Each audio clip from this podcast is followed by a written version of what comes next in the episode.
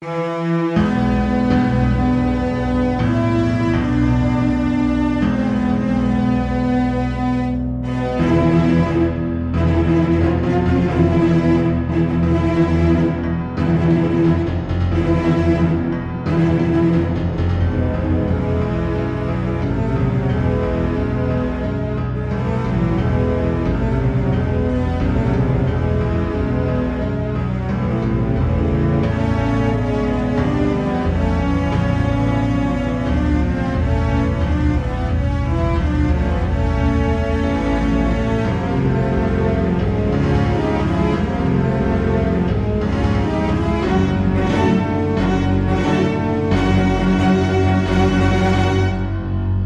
willkommen hier wieder beim Sternentor.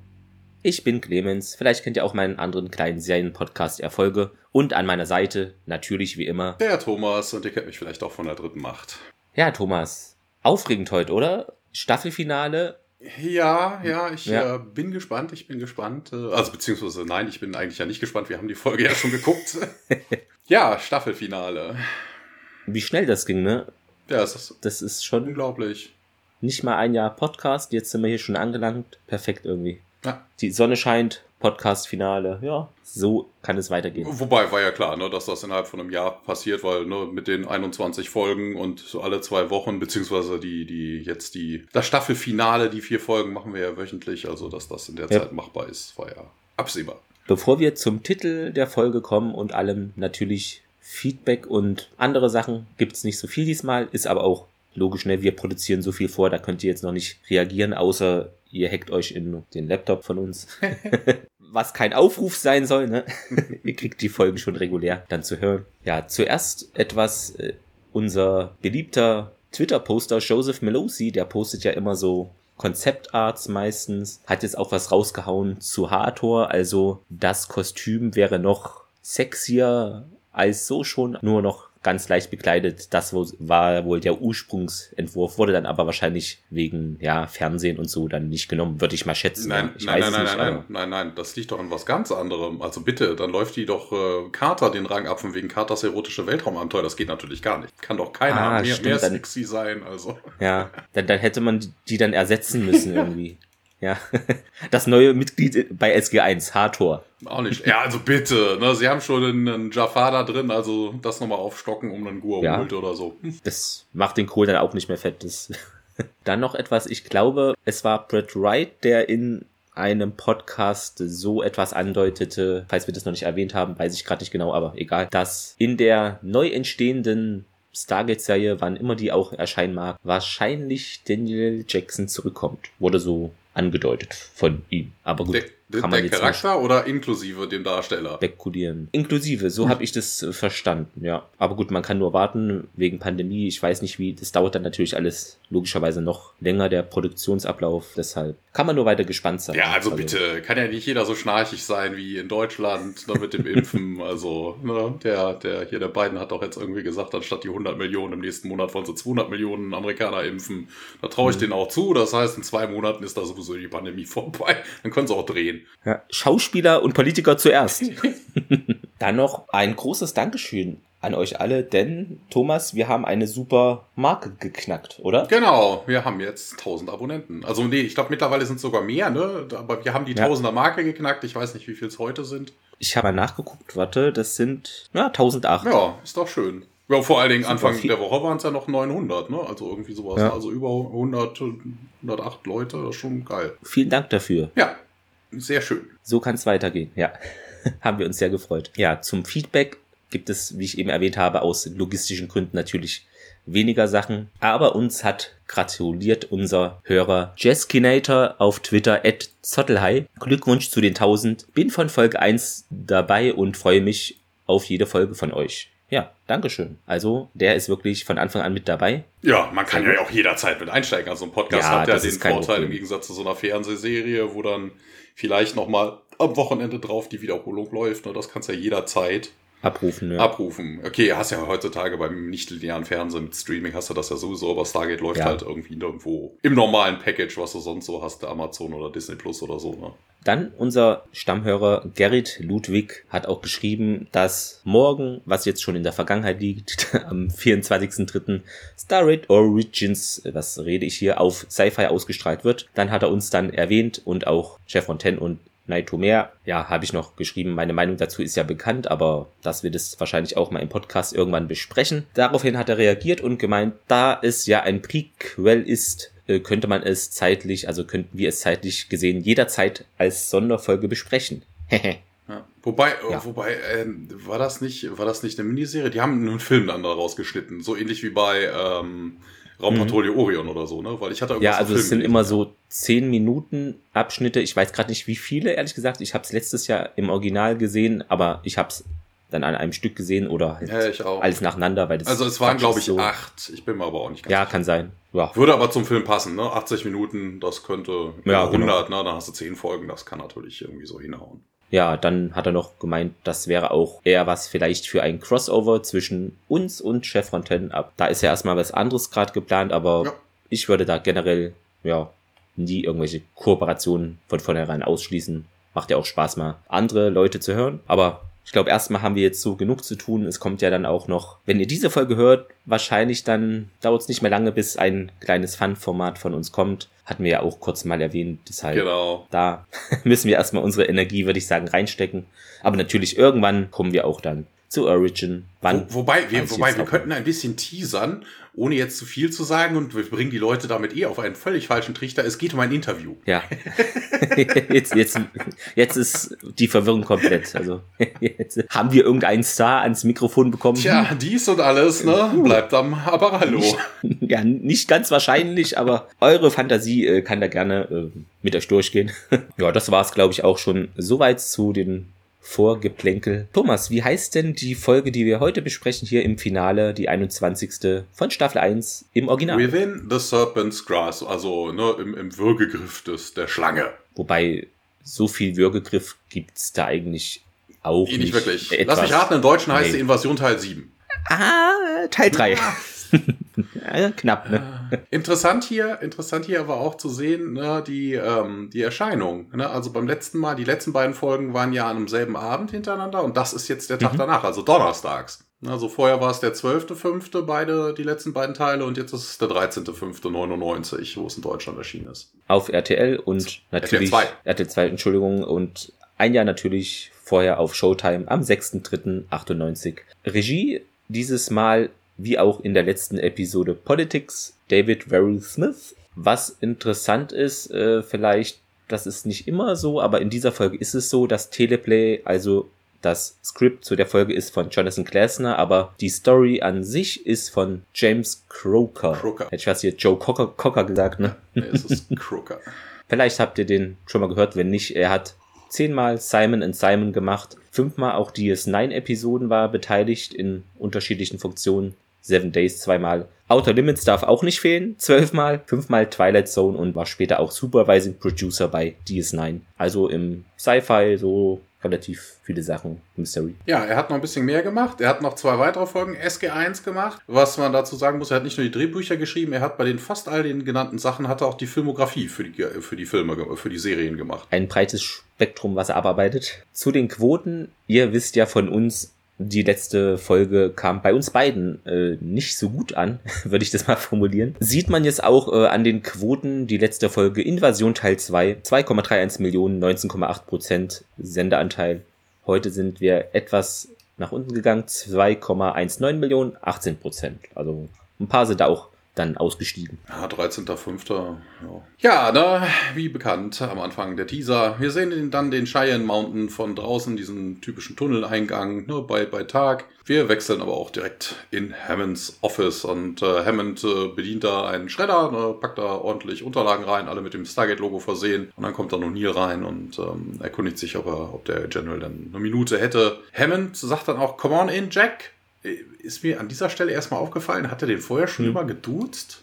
Mm, Nein, denke ich nicht.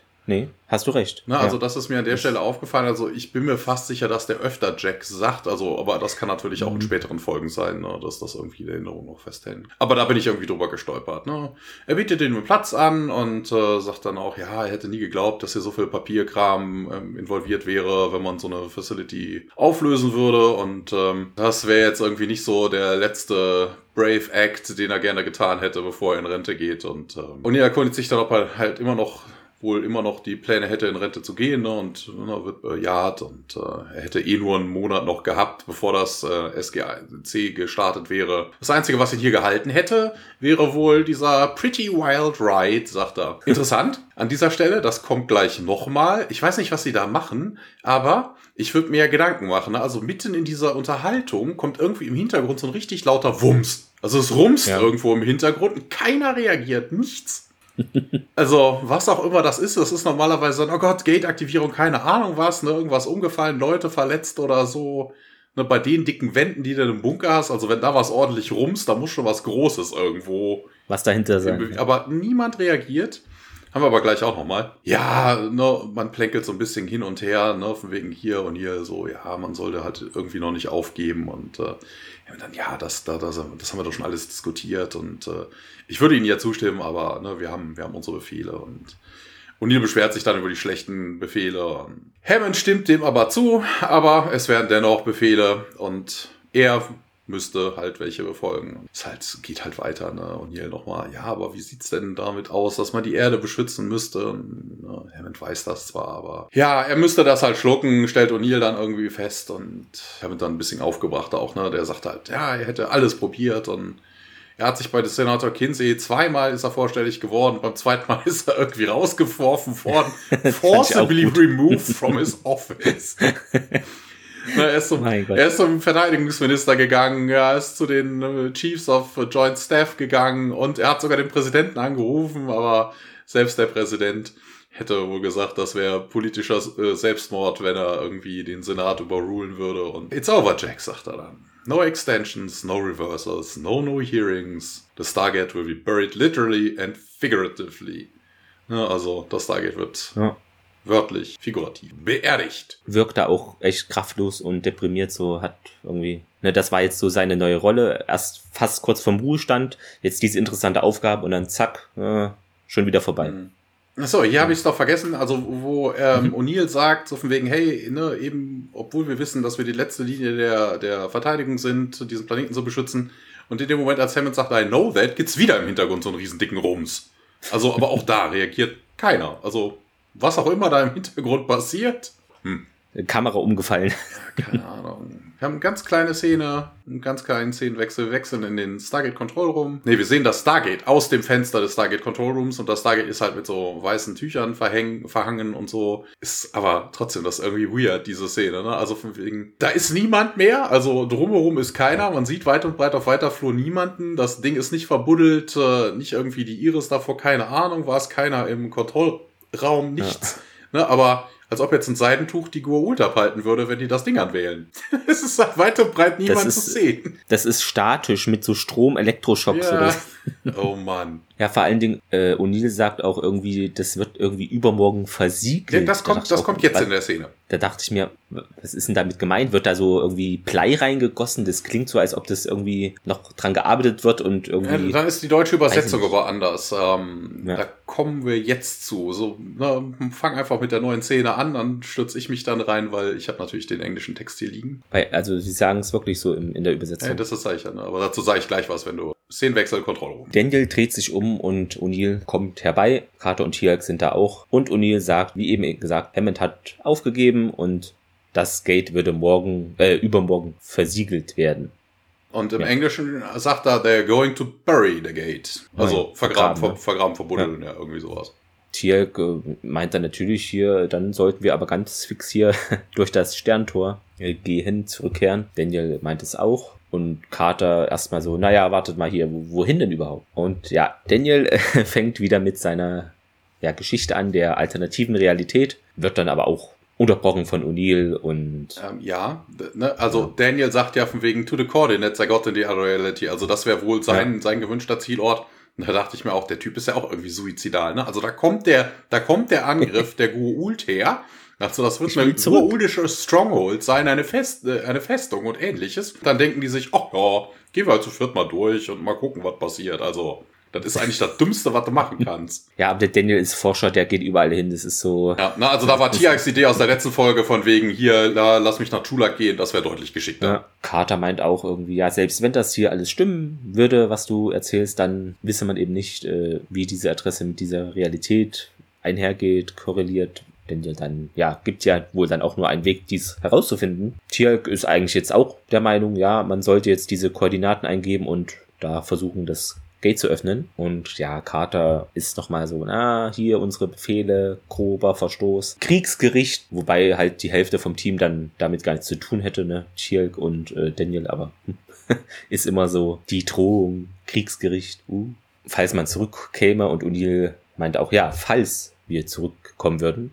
Ja, Daniel geht nochmal darauf ein, ja, hier, er will nicht, dass das, was er gesehen hat, auch jetzt hier in dieser Realität passiert. Der Planet könnte komplett ausgelöscht werden so wie in der anderen Realität eben auch Sarah und ganze Familie, alle waren tot und so. Das soll sich hier nicht wiederholen. O'Neill tut das etwas ab, so nach dem Motto, ja, ist schon klar, Daniel, also will da nicht so viel von hören. Aber Daniel sagt auch hier, aber man könnte doch das gleiche Gemetzel dann hier verhindern. Ja, geht doch mal darauf ein, wie denn, was wir denn da machen würden, wenn die GU durchkommen, wie werden sie sich fühlen, also wenn wir hier irgendwie nichts machen, nach dem Motto. Aber Carter stellt eine berechtigte Gegenfrage, ja, hier, wie sollen wir denn hier den Angriff zu viert aufhalten? Das ist auch ein bisschen, ja, da ist sie nicht so ganz äh, überzeugt. Aber Daniel bleibt dabei. Das wäre jetzt so die Chance und man könnte die irgendwie aufhalten. Vertraut mir, ich habe es gesehen. Ja, er hat, ja. nee, hat er ja nicht. Er hat nicht gesehen, nee. wie man mit vier Leuten den nur Decke aufhält. Er hat das nicht gesehen. Er will es SG1 weiß machen, schmackhaft machen, so, ja, das klappt schon.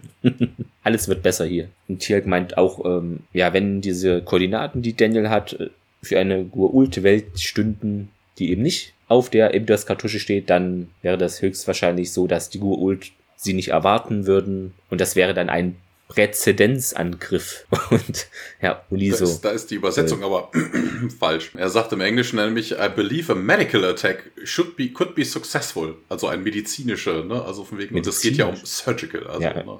Aber wahrscheinlich chirurgischer genau, Angriff. Genau, ist das ist ja, ja das, ja, was er dann korrigiert. Ja, äh, O'Neill dann ja Präventivangriff, also korrigiertes, also im Deutschen ist es anders. Ja gut, kann man ja sagen, äh, wie heißt es so schön, ne? Äh, Angriff ist die beste Verteidigung. Ja. so in der aber Art. interessant, dass äh, sie hier irgendwie Tiag irgendwie diesen Blödsinn erzählt. Er sagt ja von wegen, ja, aber wenn das doch nicht auf der Evidos Kartusche ist, werden uns die Goa'uld auch nicht erwarten oder so. Äh, hä?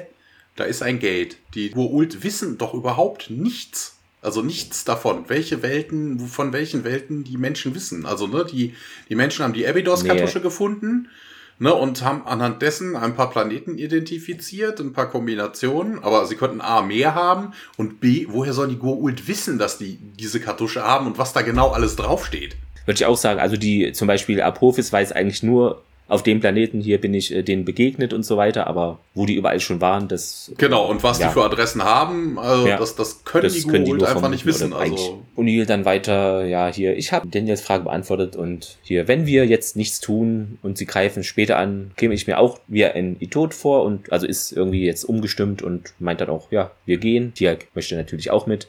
Carter noch etwas zögerlich. O'Neill auch sagt nochmal hier, ja, okay, das ist auch kein Befehl, Captain. Ja, Carter versteht das, bedankt sich und ja, ich gehe jetzt. Ja, ich, ja. ich komme mit, soll es also natürlich also heißen. Ne? Ja, genau. Es klingt ein bisschen, als würde sie nicht mitmachen, ja. Es gibt einen Szenenwechsel, wir sind wieder im Kontrollraum, aber diesmal ist das SG-Team, äh, hat sich umgezogen und ne, das Stargate öffnet sich, die SG-1 hat sich in so schwarze Kampfanzüge gehüllt mhm. und äh, ne, hat das Stargate aktiviert und dann kommt ein, ein Alarm. Ne? Attention all personnel, Unauthorized Stargate Activation. An der Stelle dachte ich, hä? Äh, nein?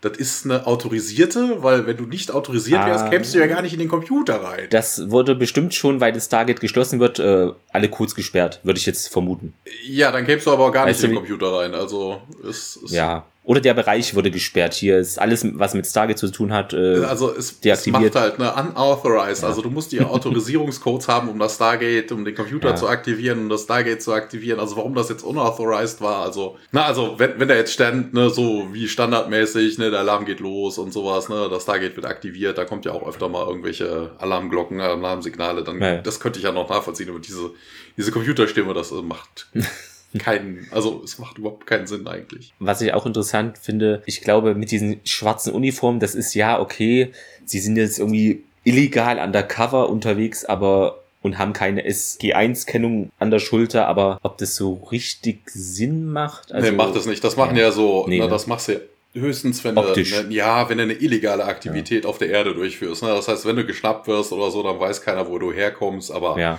das so, ist ja bei der Bewaffnung, wenn du auf dem Gur-Ultra-Planeten aufgegriffen wirst, wissen die schon, wo du herkommst. Ja, denke ich auch. Und vor allen Dingen, was ich auch cool finde, ähm, das sieht man jetzt und ist auch in der ganzen Folge irgendwie so. Tialk hat ja so eine schwarze Mütze auf, die ist so nur halb über seinen Stirn-Tattoo-Emblem-Ding. Und das macht er nie ganz runter oder hoch. Da wurde ich etwas monkig an der Stelle irgendwie. und ihr befiehlt auf jeden Fall Carter, die Blastdoors zu schließen, äh, die Korridore Alpha und Charlie zu äh, verriegeln und äh, sogar auszuschalten. Ja, sie bräuchte halt noch irgendwie einen Autorisierungscode dafür und O'Neill fängt dann an zu tippen.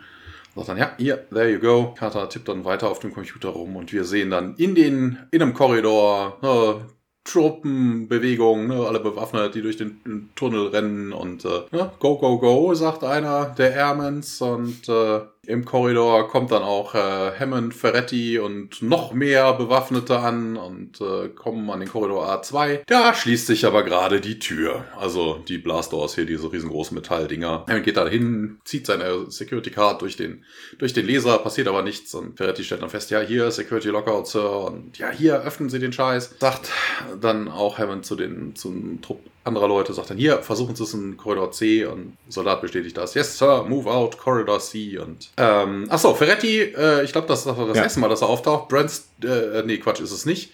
Aber nee, nee, Children of the Gods, ist schon eine ganze Ecke her, genau. dass der mal aufgetaucht ist, ne? Kommt jetzt zurück. Er kommt zurück und ähm, ja, jetzt ein Szenenwechsel zurück in den Kontrollraum. Genau, dort ist O'Neill und meint in Ordnung hier, die Melb sei auf dem Weg. Carter dann auch, ja, hier sollte das Ziel auch in 321 erreichen, also ganz fix. Man sieht jetzt dieses Malp-Videobild auf dem ja, Computerbildschirm. Es ist schwarz erstmal und Uni fragt nach, hier Signal ist verloren oder irgendwas. Carter sagt, nee, nee, hier, wir empfangen ein Video. Es sei nur irgendwie dunkel am Ankunftsort. Äh, man schaltet auf Infrarot um interessant. Das hatte ich auch in den Fehlern auf irgendeiner Website gefunden. Das ist so einfach, deshalb übersehe ich das immer, aber es stimmt eigentlich, kann es ja, wenn das Melb gerade ankommt, also in dem Moment, wenn es ankommt, kann es gar nicht dunkel sein. Das ist faktisch unmöglich, weil das Stargate ja dieses blaue Licht ja, abgibt. Das stimmt wohl. Deshalb, ja. Aber gut, das ist, glaube ich, so ein Fehler wahrscheinlich, der zieht sich wahrscheinlich, ich würde sagen, jetzt die ganze Zeit. Ja, durch. das haben wir aber auch schon öfters gehabt, ne? dass sie sagen, ja, am Zielort ja. ist es dunkel oder so, aber das Stargate hast du recht, das ist mir da auch bei den letzten Malen nicht aufgefallen, wo das passiert ist. Ja, das geht Weil das ist nicht. so einfach, das fällt einfach nicht auf. genau, wie gesagt, man sieht nun dieses Infrarotbild, das DHD sehen wir und so eine große Kiste, also von Weitem einem Sarkophag nicht unähnlich von der Machart, von der Länge und Größe. Ja, ist halt aber überhaupt nicht mit, mit Symbolen bezogen. Also obendrauf ja. ist wohl ein großes Symbol, aber ansonsten ist das jetzt nicht so verziert wie so typischer Sarkophag. Wirkt äh, eben Gurult-mäßig. Daniel hier sieht irgendwie altägyptisch aus. Die, ja, Gurult vielleicht. Und Carter sagt auch hier irgendwie, es wurden, die Sonde hätte keine Lebenszeichen in der Umgebung der Unmittelbaren erkannt. Dann irgendwie eine Stimme hier, Sicherheitslücke. Sicherheit, auch eine coole Übersetzung. Security breached, sagt halt die, die Aufzeichnung, ne? also die, die Computerstimme. Sicherheitslücke, auch cool. wobei, das wäre, das wäre, das wäre ein ja. Security Breach. Äh, ne, das, nee, wobei, ein Security, nee, nee, das wäre ja, nee. Es ist, also Breach ist schon das Brechen, also von wegen, ne. Daniel schaut auf diesen Bildschirm, ja, sieht dann, okay, die haben jetzt bereits Korridor C9 geöffnet. Und O'Neill, ja, hier kommen, gehen wir zurück im Gate Room. SG1 stürmt da in den Tor Torraum hinein, rennt die Rampe hinauf, geht dann durch das Stargate, das aktivierte, und Hammond und Ferretti kommen dann gerade so noch mit Truppen herein, aber Tirk ist dann auch bereit, gerade im Wurmloch praktisch da verschwunden und das war so der Teaser für die letzte Folge hier von Staffel 1 und dann bekommen wir unseren bekannten Vorspann. Ja, wir sind in diesem Raum, äh, den wir gerade über das Web gesehen hat. Äh, O'Neill schaut sich mit seinen Infrarot Night Goggles um und äh, zieht die dann auch aus. Eine Taschenlampe machen die anderen auch und äh, ja, ne, sonst kein Licht da. Wobei natürlich immer noch eigentlich das Stargate, ne? Aber das hat sich ja mittlerweile vermutlich dann auch geschlossen. Und auch geil, O'Neill sagt dann, Daniel, send back the map. Und dann dachte ich mir so wegen, hm, okay, warum? Also, hm. ne, von wegen, Hallo, wenn du, ja, wenn du, wenn du zurückkommst, wenn du zurückkommst, kommst du eh vors Gericht. Also von wegen hast du jetzt Angst, dass man dich wegen Unterschlagung von Regierungseigentum noch mal vor zusätzlich erschießt, oder? Der Uni schreibt so einen geilen Spruch aufs Map. Sorry, General. Ja, aber Political Correctness, wobei das ist ja nicht Political Correctness, sondern so, aber so amtsmäßig, von Amts wegen muss das halt alles seine Richtigkeit haben. Man schickt jetzt das ja. Map zurück. Das ist auch sehr geil. Ja, Kara stellt fest, ne, keine, keine Türen, keine Fenster und äh, Tia gesagt dann, erklärt dann aber auch, hey, dass viele, viele uralte Einrichtungen halt äh, die Türen irgendwie getarnt hätten, ne, so dass das nicht auffällt. Äh, ja, man schaut sich noch ein bisschen weiter um, dass äh, die Scheinwerfer, also die Taschenlampen fallen auf diese, diese Kiste, die man vorhin gesehen hat. Das ist so eine, das sind ja mehrere. Und, äh, ihr erkundigt sich aber Tia, was das denn wäre. Und er sagt, ja, Transport Containers, ne, so wie halt eure. Also wozu brauchst du Shipping Containers? Also Carter, die Frage ist dann auch doof. Der Shipping Something Through the Gate. Und ich denke, ja, wozu brauchst du sonst irgendwelche Shipping Crates? Also, ja, oder, oder man bekäme welche, ergänzt dann Tialk und ähm, ja, O'Neill will dann da reingucken. In der Zwischenzeit hat Daniel das Stargate aktiviert, das Melp fährt hoch und ähm, ja, Tialk öffnet mal wieder, öffnet dann eine dieser, dieser Boxen. Was ich ähm, interessant fand. Also diese Box, wie die aufgeht, ne? Also normal denkt man ja, okay, eine Box, das wird sich so gleichmäßig aufgehen einfach, aber die geht so, die zwei Seiten gehen so schräg versetzt irgendwie ja, auf. Die, die sind so in der ja, Mitte. Ja, die greifen so ein bisschen so. ineinander, weißt du, wie so eine, wie so eine To-Go ähm, Frittentüte, weißt du, die du oben so aufklappst. Die sind ja auch so ein bisschen überlappend. Ja, stimmt hat sowas von, ne? Also sieht etwas äh, cool aus, ja. Ja, auf jeden Fall da drin scheint was Cooles zu sein. Und man schaut nämlich rein und, und hier, cool, what are these things? Und da sind dann Stabwaffen drin und irgendwelche kleineren, handlicheren Dinge. Tia nimmt dann eine auf und äh, sagt dann, ja, das wären wohl Guault Set Nikitel, Nikitel, also er sagte interessanterweise Nikitel, sagt er ja immer, ne? Aber eigentlich, es wird ja anders geschrieben, ne? Es wird ja Sat ja. Apostroph Nik Apostroph Tel, also müsste eigentlich Satniktel heißen. Aber es ist eine Satnikitel und äh, ja, sie, das wäre eine Waffe, eine Energiewaffe, die aber weniger Energie abstrahlen würde als eine Stabwaffe. Weniger zerstörungsvoll, aber doch quite deadly. Oh, Stargate geht dann auch aus und ihr will dann auch eine haben. Und wie heißt das Ding noch gleich? Sat Nikitel und äh, okay, O'Neill, wie man ihn so kennt, äh, ja, ja, let's call it Z-Gun. Ne? Hm im Deutschen als Z-Kanone ja. übersetzt, ja. oh mein Gott. Ja, wie feuert man den Kram denn ab? Und äh, Tia zeigt das dann, äh, only squeeze to here. Und hier probiert das aus. Äh, der obere Teil fährt so ein bisschen aus in so eine Ready Position. Und Tiak erläutert dann weiter, ja, die Goa'uld haben viel Spaß daran, diese Waffe auf äh, einmal auf ihr, auf, auf irgendeinen Menschen, also Subject, sagt er, auf irgendeine Person zu schießen. Das würde wohl großen, großen Schmerz verursachen. Disabling, but not killing. Ne, der zweite Schuss würde wohl die meisten Leute killen. Carter, nice, kommt so ein, so ein Geräusch, was lauter wird im Hintergrund und äh, ja, ne, was, was das dann wäre. Und Tiag weiß das auch nicht so wirklich. Ja, das, das Geräusch wird immer lauter und dann gibt es auch noch so wieder so einen Rums und ja, dann kommt so eine, so eine schimmernde Welle, die irgendwie so alle vor den Socken haut, die einmal durch den, durch den Raum pest. Ja, interessanterweise macht das überhaupt gar keinen Sinn. Das ist völliger Quatsch. Ne, wir kommen ja später dazu, was das denn war, aber warum gerade Tiag da nur stehen bleiben sollte, das macht überhaupt keinen Sinn. Das ist totaler Mumpitz, also Schwachsinn. Ja, Daniel, der immer noch am oberen Gate steht, fällt natürlich da auch runter und äh, landet auf der, auf der Schnute. Und ja, man rappelt sich wieder hoch und hier erkundigt sich, wie es denn allen geht. Und äh, Carter sagt auch was Interessantes, ich weiß nicht, wie es im Deutschen heißt. Und Carter sagt, felt like some kind of weird planetary shift. Also als ob man ein Planetary Shift, also eine Planetenbewegung, also so, so eine tektonische Plattenverschiebung irgendwie merken würde. Aber geil. Der Vergleich ist irgendwie komisch. Tieck sagt dann, hey, wir sollen unbedingt auf jeden Fall sofort heimwählen. Und O'Neill fragt auch nicht nach und sagt dann zu Daniel, do it, Daniel. Daniel fängt dann an, tippt auf dem DHD rum und äh, ja, siebte Symbol und passiert nichts, geht alles aus. Daniel, ja, keine Ahnung, was passiert ist. Hat doch noch vor der Minute geklappt und genauso wie sonst auch eine Million Teil. Probier es nochmal. Daniel macht das, passiert wieder nichts und dann, hm. oh, oh, Es geht die Tür auf und hereinkommen sechs Jafar in Kampfmontur und da sind, die sehen wir später nochmal, äh, jetzt sieht man natürlich die Gesichter nicht. Äh, wir haben hier zwei Leute, die man erwähnen müsste. Einer der, der Jafar, die hier rumlaufen, ist Mike Dupont. Der hat einmal in Viper mitgespielt, dreimal in Outer Limits, zweimal in Millennium, einmal in First Wave, einmal in Andromeda, einmal in der Blade-Serie, die Jagd geht weiter. Sechsmal taucht er insgesamt in Stargate SG-1 auf, zweimal in SG Atlantis, äh, fünfmal in Battlestar Galactica, zehnmal in Smallville als George. Ähm, bei SG Universe taucht er in allen Folgen auf als Varro, also 15 Mal als Varro, viermal in Dark Matter, nur das ist ja auch von John Melosi ja die neue Serie, mhm. als Arax, ähm, Arax Nero, sechsmal Arrow, und äh, ein weiterer der Jafar ist Michael Dobson. Der war zweimal in Sliders, einmal in Highlander, viermal in Akte X, zweimal in Poltergeist. Und äh, er ist auch ein bekannter Voice-Actor. Er hat den Ranman halb gemacht, äh, Gundam Wing, Street Fighter, Dragon Ball Z, Ninja Turtles, Next Mutation, Robocop Alpha Commando, Inspector Gadgets letzter Fall, in X-Men Evolutions, Gadget und Gadgetinis, das scheint irgendwie so eine, so eine Kindervariante von Inspector Gadget, was Neueres zu sein. Transformers, Superlink und Cybertron, äh, Cybertron jeweils als Starscream, also als Stimme von Starscream. Death Note, Batman Black and White, Iron Man, Armored Adventures und viel mehr. Also die Liste als Voice Actor bei dem guten Mann ist wirklich lang sehr Anime- und Cartoon-lastig, ja, ja. Genau. Ja, man versteckt sich halt und ähm, Daniel sieht aber, dass er seine, ne, also das Licht geht ja auch an.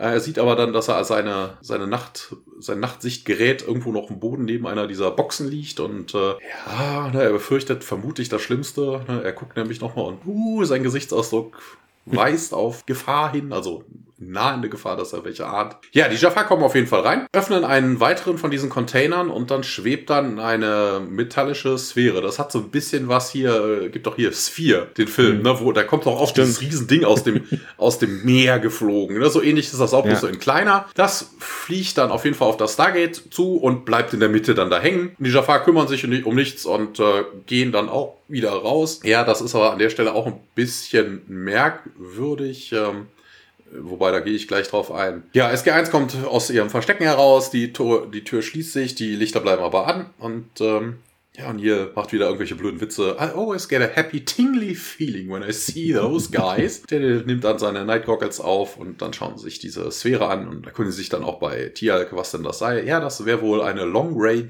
Visual Communication Device. Irgendwie so ein bisschen wie euer Fernsehen, aber halt deutlich, deutlich technologischer. Aber auch geil. Weißt du, du hast jetzt wirklich sechs bewaffnete, gepanzerte Jaffa, die da reinkommen, um eine Kiste zu öffnen. Auch irgendwie völlig überdimensioniert. Ja. Die ist schwer, die Kiste. Oh, oh, da kommen wir gleich zu. Schwere Kisten und, oh Gott, oh Gott, da kommen wir gleich noch zu. Oh Mann. Ja, er könnte sich dann, hey, hier, wie wär's denn? Äh, kriegt, kriegt das Ding auch Showtime rein? Das ist halt ein Sender. Und äh, das ist halt eine Referenz auf den, das erste Netzwerk, auf dem Stargate lief, ne, Showtime. Als es dann später bei Hulu lief, wurde dann der, diese Szene wurde dann nochmal übersprochen, weil da heißt es dann genau. wohl, ob das denn Gurult TV kriegen würde. Er wendet sich auf jeden Fall Tierhack zu und sagt dann hier, ja, kannst, kriegst du die Tür offen? Ja, jetzt, wo ich das, äh, wo ich weiß, wo sie sind, kann ich das wohl. Und äh, Tierhack macht dann auch die Tür auf, ne, er fummelt an irgendwelchen Hieroglyphen da neben der Tür rum und äh, ja, man bewegt sich in den Korridor, die Türen schließen sich hinter ihm und äh, ja, sie verstecken sich wieder, weil da Jafar langkommen, gehen dann ein bisschen den Korridor weiter und wir wechseln in den Konferenzraum. Ja, zurück im Stargate Center Walter Harriman ist dort und er sagt, hier, wir haben es bestätigt, es war wohl SG1. Oh. Ja, wie auch sonst. Ja, das, oh, das ist auch so ein Schwachsinn. Also, weil Hammond kam hier rein und hat mindestens zwei Leute gesehen, die da durchgehen. Genau. Also er weiß, wer, er weiß, genau, er weiß, wer da durchgegangen ist. Und dann kommt er, hey, super Leistung, ich habe was ganz, ganz Tolles geschafft. Das war SG1.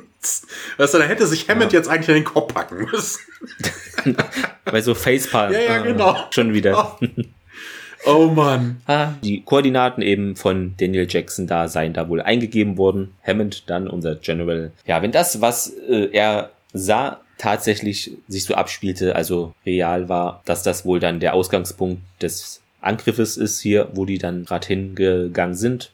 Dann meinte Harriman, ja, das ist bestimmt ein ziemlich feind, äh, feindseliger Ort, nicht wahr?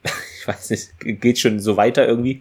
Ferretti möchte jetzt irgendwie, beziehungsweise fragt an, ob er denn hier sie zurückbringen soll. Also SG1, SG2 wäre dazu bereit. Hammond sagt, äh, ja, dann könnte man machen hier. Auf jeden Fall wären die dann ein Fall fürs Kriegsgericht SG1. Ferretti erbittet die Erlaubnis hier frei sprechen zu dürfen und sagt dann, dass eben O'Neill ihn damals auch schon mal den Hintern rettete und jetzt würde er eben praktisch das ihm gleich tun, ihm den Rücken stärken und Hammond meint aber, nee, ich kann da jetzt ihre Einheit nicht da reinschicken. Aber Ferretti beharrt da drauf, hier, wir sind da bereit, jedes Risiko einzugehen. Hammond meint, naja, dann ich werde es in Erwägung ziehen. Wir sind wieder an diesem Ort, wo SG1 nun ist. Sie bewegen sich da vorsichtig. Mittlerweile haben ja die Wachen gesehen, jetzt entlang eines Korridores, kommen in einen anderen Raum. In diesem Raum steht nun ein Sarkophag. Sie schauen sich da um. Daniel sagt es auch nochmal, ah, ein Sarkophag. Das ist auch vor allen Dingen total die Entdeckung, ja. ne? Wow, jeder kann diesen Sarkophag sehen und Daniel sagt dann, hui, ein Sarkophag.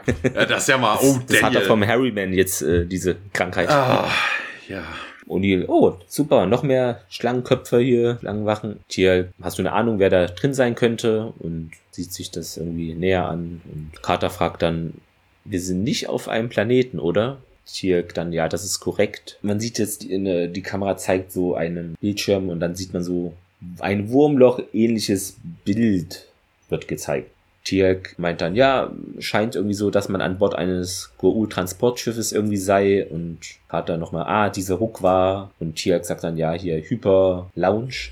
Ich weiß nicht, was sagst du? Ja, ja, Hyper Lounge, aber ja. Ne, das, also hier kommen wir dann auch darauf, so von wegen, dass das überhaupt gar keinen Sinn macht. Warum sollte das nur, also der, der hat das Eintauchen in den Hyperraum, warum sollte das nur die Menschen vor den Socken hauen und nicht alle? Das, das ist totaler Schwachsinn. Vor allen Dingen, jetzt muss man sich mal etwas vor Augen führen. Also, sie haben eine Gate-Adresse angewählt und sind zufällig auf einem Schiff rausgekommen. Ja, ja. Äh, wie soll das denn funktionieren? Also entweder hat das dieser, ja, also man könnte annehmen, es wäre vielleicht das Schiff ständ um einen Planeten herum, ja? Wäre so ständig auf dem Boden als feste Stargate-Adresse. Nein, nein, nein, nein, das nicht. Entweder ist das, äh, ne, wir haben es ja auch auf der Erde. Theoretisch hast du ja auch die Möglichkeit, dass du dann, wir haben ja letztens drüber geredet mit dem äh, Gate am, am Nordpol, am Südpol, ja. ähm, dass du eigentlich ja immer springen hättest müssen. Ne? Also rein zufällig, wo du gerade rauskommst. Na, du ähm. kannst es natürlich auch hier sagen, du hast zufällig ein Schiff auf einem Planeten, wo du ein Gate hast und äh, du hättest auf dem Planeten rauskommen können oder halt auf dem Schiff, was natürlich eigentlich doof ist, weil du solltest als Goa'uld schon wissen, wo du rauskommst, ne? Und nicht. Äh, aber das, ich gehe nicht davon aus. Also es wird also das Schiff wird an irgendeiner Koordinate gestanden haben und rein zufällig, genau in dem Moment, als die das Gate anwählen, steht dieses Schiff genau an der Adresse, die Daniel da vorher rausgefunden hat. Ich denke, hallo, das Schiff wird in Bewegung sein, zwar jetzt nicht im Hyperraum. Ja. Warum sollte das Schiff in genau der Sekunde, wo die das Gate anwählen, genau an der Position hängen, wo es denn herkam? Ja, deshalb meinte ich ja irgendwie, das muss irgendwie feste Adressenmäßig so gewesen sein. Okay, das stand eigentlich nur rum und ja, ja das, das Schiff hätte dann ja aber fest auf irgend, genau. an irgendeiner Stelle stehen müssen. Also von wegen, ja. das ist, macht ja auch keinen Sinn. Also warum sollte ich ein Schiff irgendwo fest rumstehen ja. installiert haben? Also, ne, wenn wir jetzt davon ausgehen, dass äh, auf, in der anderen Realität die Leute gemerkt haben, so von wegen, hey, das Schiff stand zu dem Zeitpunkt, wo die, oder das, das Mutterschiff, das Kommandoschiff, was auch immer, kam von dieser Adresse her. Aber es fliegt halt. Dass die genau in dem Moment, wo es ankommt, vor allen Dingen funktionierte ja das Rückwählen nicht, aber dazu komme ich gleich nochmal. Beziehungsweise, nee, darüber können wir jetzt auch reden. Auch das Zurückwählen, das ist ja jetzt eigentlich auch der Grund, warum es nicht funktioniert hat, ne? Weil, weil es in Bewegung ist. Weil es in Bewegung ja. ist. Das, das ist aber nicht der Grund. Weil du bewegst dich ja von dem Punkt aus Richtung Erde. Und genau. aus deinem Blickwinkel, also von wegen, es gibt ja sechs, sechs Symbole. Das siebte ist ja nur mhm. der Ursprungsort. Der Ursprungsort ist in diesem Fall das Schiff. Der bleibt gleich. Ja. Also es geht ja eigentlich nur um einen Vektor, den du ausgehend vom, vom Ursprungsort hast. Dadurch, dass du dich auf gerader Linie Richtung Erde bewegst, bist du, egal wo du stehst, immer auf demselben Vektor. Das Zielsystem, diese sechs Koordinaten im Raum Zeitgeschehen bleiben ja immer gleich. Das heißt, du hättest es dennoch anwählen können. Also es ist, ja. du gehst in Blickrichtung, was ich was kannst du ja wie auf der Erde vorstellen, keine Ahnung was, du hast so Landmarke, ne, was ich was, drei Bäume zur rechten, vier Bäume auf der linken, davon auf der linken Seite ist eine verkrüppelte Birke dabei oder sowas. Und genau in der Mitte ist es. Wenn du natürlich aus einer anderen Richtung kommst, siehst du gegebenenfalls die anderen vier Bäume ja gar nicht oder du weißt nicht, wo die Mitte ist, weil ja. sich die Perspektive verschiebt. Aber du gehst ja geradeaus weiter darauf zu.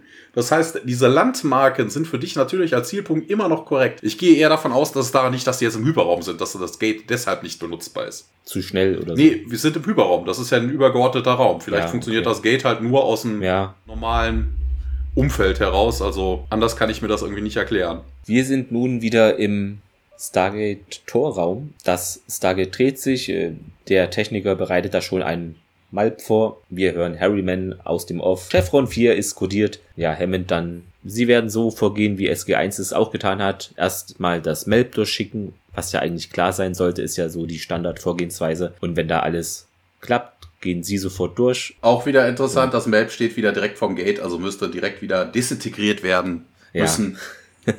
Chevron 5 mittlerweile kodiert.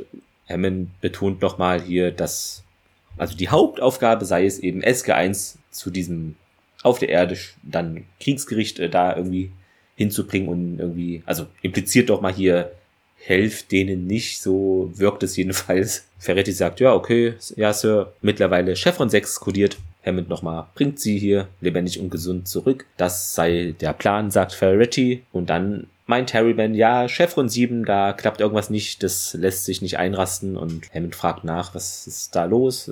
Harryman weiß das irgendwie nicht, sorry. Der soll es aber herausfinden, betont Hammond nochmal. Und dann wieder ein Szenenwechsel. Wir sind wieder auf äh, dem Schiff. Also wir, wir sehen das Schiff erstmal, dass es durch den Hyperspace äh, rast. Und wir sind dann im Peltak sind sie mittlerweile angekommen. Also dem, dem Sarkophagraum sind wir wieder.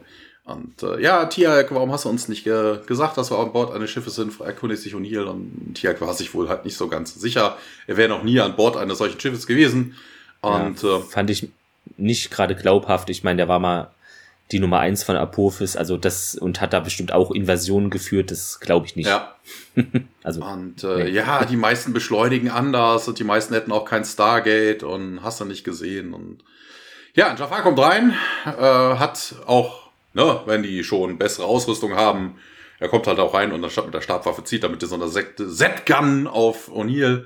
Der Rest hat sich irgendwie schon zackig in, in, in Sicherheit gebracht, also hat der Jafar gar nicht mitgekriegt, wo ich mir dachte, hallo, die unterhalten sich gerade, also bitte. so, so schnell, also, hat der Jafar, Telko, Nack und ähm, O'Neill labert so ein bisschen drauf ran, haben so den, Bath, äh, den Bathroom gesehen und äh, ja, was auch immer. Der O'Neill duckt sich auf jeden Fall, als der Jafar dann auf ihn feuert und Carter setzt Stunts dann den Jafar twice, ne, dann wird ist er dann auch tot. Tia kommt dann dahin und ballert noch ein drittes Mal auf ihn und dann löst der Körper sich auch auf und, und hier beschwert sich, hey, das hättest du einem doch sagen können. ne? Einer tut weh, zwei killen und der dritte Tia sagt dann, ja, disintegrates them. Ja, aber das äh, hat dir nicht, ne, war dir nicht wert zu erwähnen oder so und äh, ja, was auch immer, werden abgelenkt durch. Carter stellt fest, ja, hier dieser komische Blast hat äh, ist durch diese ganze Gegend hier, ne, als wäre das, als wäre das Glas und sowas, äh, muss ja wohl ein Force Field geben. Ne? Also von wegen, sie hat halt gesehen, wo äh, der, der, der Set dann aufgetroffen ist von dem Jafar. Und äh, die hat gesagt, ja, ja, kein transparentes Material wäre wohl in der Lage, diese Geschwindigkeiten ne, standzuhalten. Deshalb wäre das jetzt irgendwie so ein, vermutlich kein, kein Force Field, sondern halt ein, eine Art Bildschirm oder sowas. Ne? Oder, oder Temporal Displacement bringt dann Carter auch noch mal ins, ins Gespräch, weil ne, sie würden sich ja natürlich schneller als Licht bewegen. Und ich denke, hast du nicht zugehört? Es war ein Hyper-Jump. Also von wegen, ihr befindet Ja. euch im Hyperraum, da gelten die.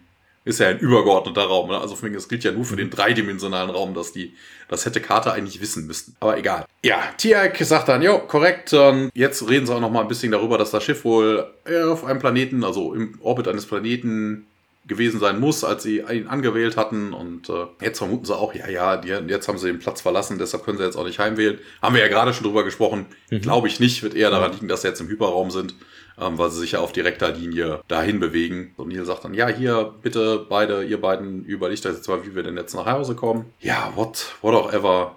Und Carter sagt dann, ja, die einzige Variante wäre wohl, das Ding umzudrehen und wieder dahin zu fliegen, wo man hergekommen ist.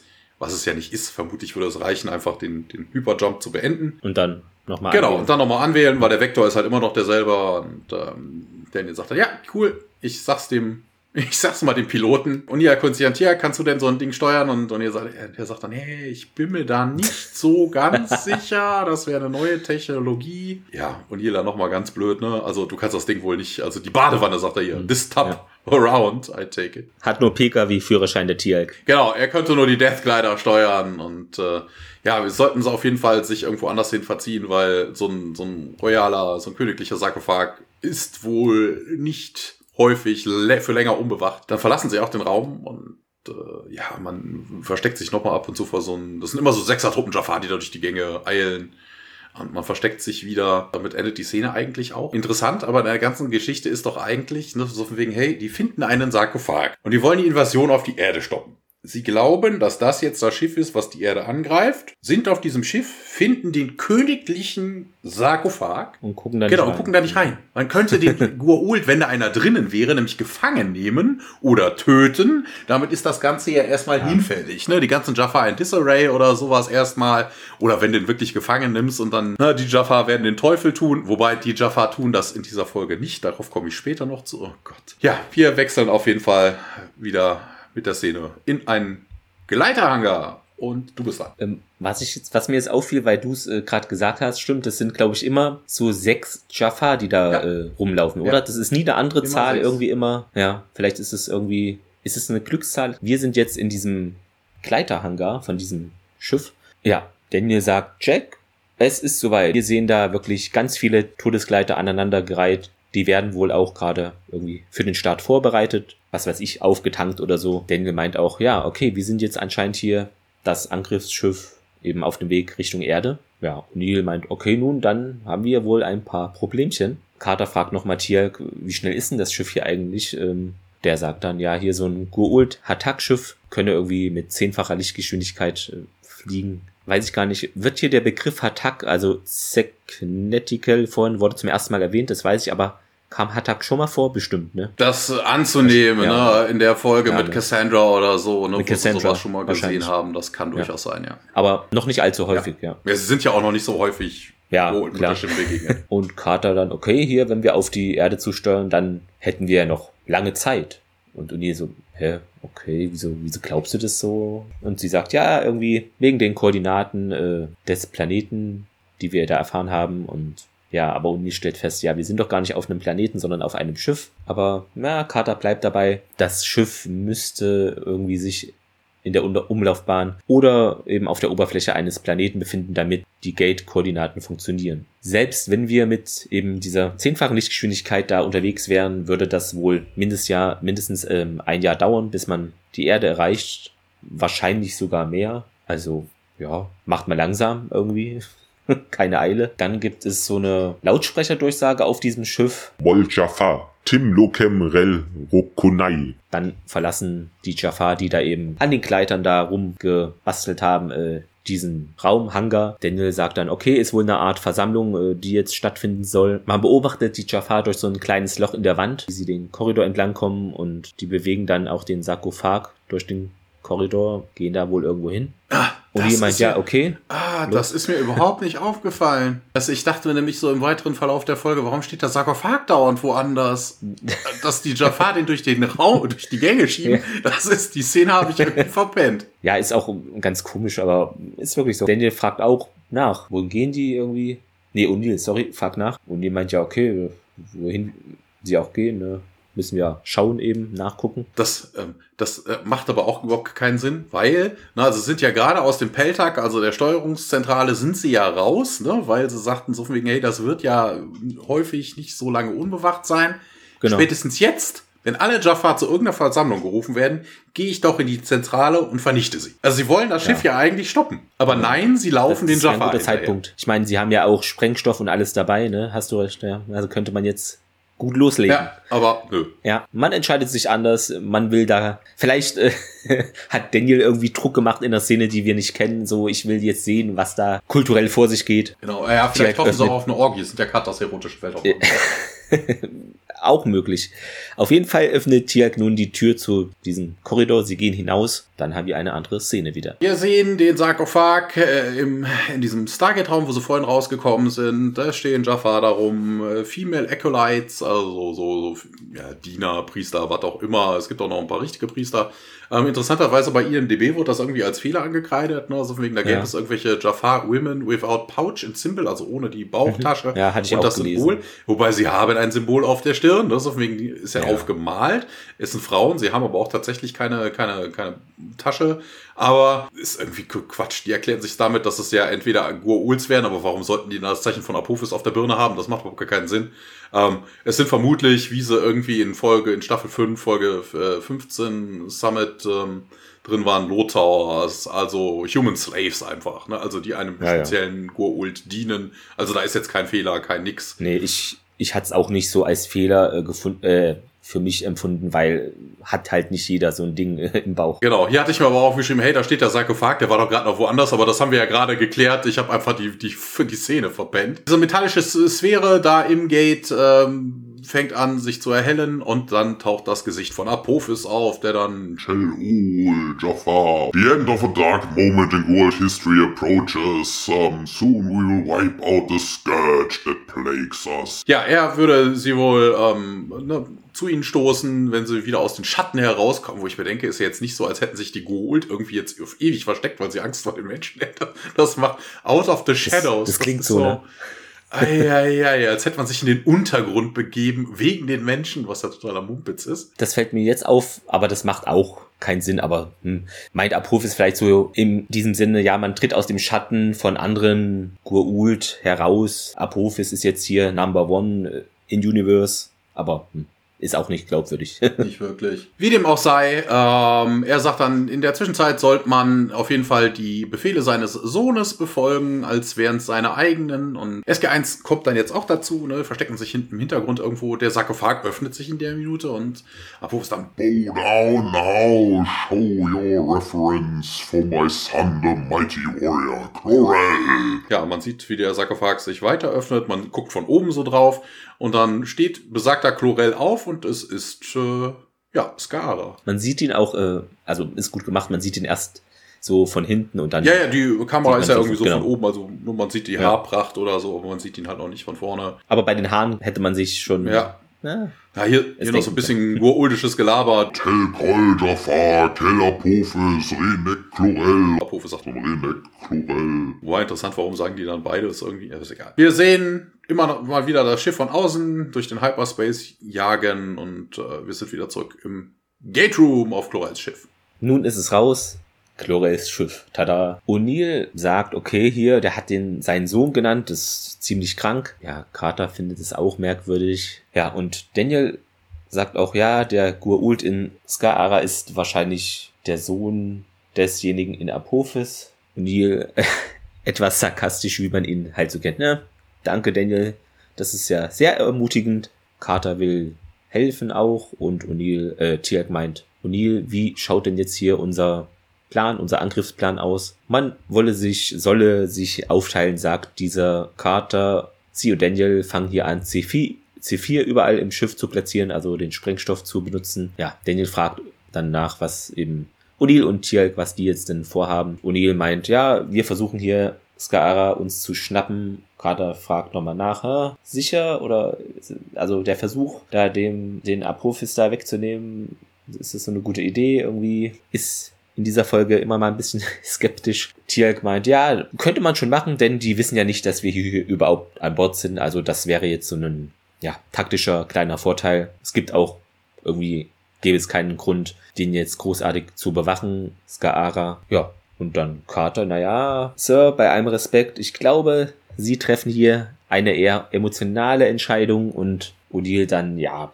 aber vielleicht ist es auch die beste strategische Entscheidung. Und Carter, hä, ist sie das? Hm, nicht so überzeugt, auch jetzt noch nicht. Daniel findet, dass Jack recht hat. Wenn man ihn fängt, könnte man dann vielleicht auch zu ihm dann in irgendeiner Form dann oder später oder wann auch immer durchdringen, also zum Scaara. Kendra habe schon äh, gemeint damals, dass sie da mit ihrem Goa'uld praktisch weiter einen inneren Kampf führte und als er noch eben in ihr war und O'Neill dann, ja, okay, dann los. Also ein kurzer Bezug hier auf die Torfolge war das. Ja. Ne? Und Carter fragt dann nach einem Notfallplan und O'Neill, ja, Sprengstoff. Ja, was sie eigentlich ja machen wollten. Aber dass Daniel, Wobei dass das- Daniel dem Ganzen natürlich zustimmt, ist natürlich klar. Ne? Der hofft natürlich, wenn man zu Skara durchbringen kann, dass man natürlich auch zu seiner Frau, wenn man sie dann irgendwann mal findet, durchdringen könnte. Ja. Ne? Also klar, dass Daniel dann dafür ist. Zwei mit einer Klappe dann bekommen. Wobei der, der Notfallplan ist ja eigentlich dann, das ist, ist ja fast das Gleiche, weil die ja sowieso diesen Sprengstoff überall verteilen. Ja, ja, ja, auf den Sprengstoff komme ich später auch nochmal. Wir sind wieder im Peltak. Ähm, Uni und Tia kommen rein, ballern mit ihren Z-Guns auf die Jaffa und nehmen einen nach dem anderen aus dem Spiel. Ja, Chlorel hat halt hier seine, sein komisches Armband da an, wie man es bei den Gua'uld halt kennt. Und ja, Tia greift ihn sich von hinten und äh. Und äh, Tia, ja, Rin Nock und ein bisschen Gelaber. Und Tia zieht ihm dann die, äh, diese, dieses Handgerät dann auch ab und ähm, Chlorel beschwert sich natürlich, ne, überheblich wie immer. You dare to do this to Chlorel, you will die a painful death. Und ja, ja, was auch immer, sagt O'Neill. Tiak erklärt dann äh, Jack, wo denn die Türöffner wären. Ne, also so eine, so eine zusammengerollte Schlange drücken und drehen. Dann würde sich wohl die Tür schließen. Das Ja, die sind, das kann man ja vielleicht noch kurz erwähnen, wenn ihr die Folge nicht geschaut habt. Also das sind so ganz viele Hieroglyphen da an der Wand praktisch. Also ich sag Wand, aber äh, und das ist wie so ein versteckter Knopf sozusagen. Die sind ein bisschen erhaben, ne, also das sieht man schon, dass sie da eigentlich nicht hingehören. Also, aber man muss halt dazu wissen, wo es ist. Ne? Also Ja. So einfach so findest du die jetzt vermutlich auch nicht. Ja, äh, Tiak befiehlt dann, er soll zur Seite gehen, äh, ballert dann mit seiner Z-Gun auf den, auf das Symbol, ne, schweißt das irgendwie zusammen, steht hier, also vermutlich einfach nur elektronisch, also die Elektronik ist dann hinter im Eimer. Das machen sie jetzt auch mit den anderen Türen im Raum. Und, äh, Tiak sagt dann auch, ja, hier, ne, das werden sie eine ganze Zeit lang brauchen, um hier reinzukommen und, ähm, und hier Interessant, sorry, ähm, interessant fand ich, also das hatte ich als Fehler gefunden, aber ich persönlich nehme es auch nicht als Fehler wahr, aber es wurde nur angemerkt, ja, merkwürdig, ne, man schießt hier mehrfach auf die Wände da und komisch, dass da irgendwie nichts verschwindet, aber da denke ich mir, ja, also ich glaube, so ein Körper verschwindet irgendwie einfacher als so eine Wand. Genau, dann müsstest du ja nur dreimal mit der Setnicketel-Waffe auf so ein Mutterschiff schießen, Ja. dann wäre es auch weg. Genau, das, das wäre ein bisschen zu overpowered, würde ich mal sagen. Könnte Ja. man sich im Selbstmord, könnte man sich dann doch, ne, weiß ich was, du rettest dich oder so, setzt den, Hm. machst dann so einen Automatismus an das Teil, rettest dich durchs Gate oder so, lässt das Teil dann dreimal feuern und weißt hinterher ist das Ding nur noch Moleküle. Wir sind ganz kurz im Gang auf Chloels Schiff und Carter und Daniel bewegen sich durch den Korridor. Ah, sie kommen in den Hangar geduckt, sehen, ähm, ne, weichen wieder Jaffa-Truppen aus und ähm, Carter stellt noch wissen, ja, hier, ne, diese Dinger müssen noch irgendwie Treibstoff haben und Treibstoff wäre normalerweise entflammbar, also ja, würde eine Kettenreaktion geben against Daniel und dann fangen sie dann an, da Death Glider nach Death Glider mit C4 zu bestücken. Und da gibt es dann auch wieder einen Szenenwechsel, wobei ich mir dann auch denke, so von wegen, ja, Hm. ne, Fuel, hm. Ja. Also sie wissen, dass das normalerweise über das Naquada Naquada.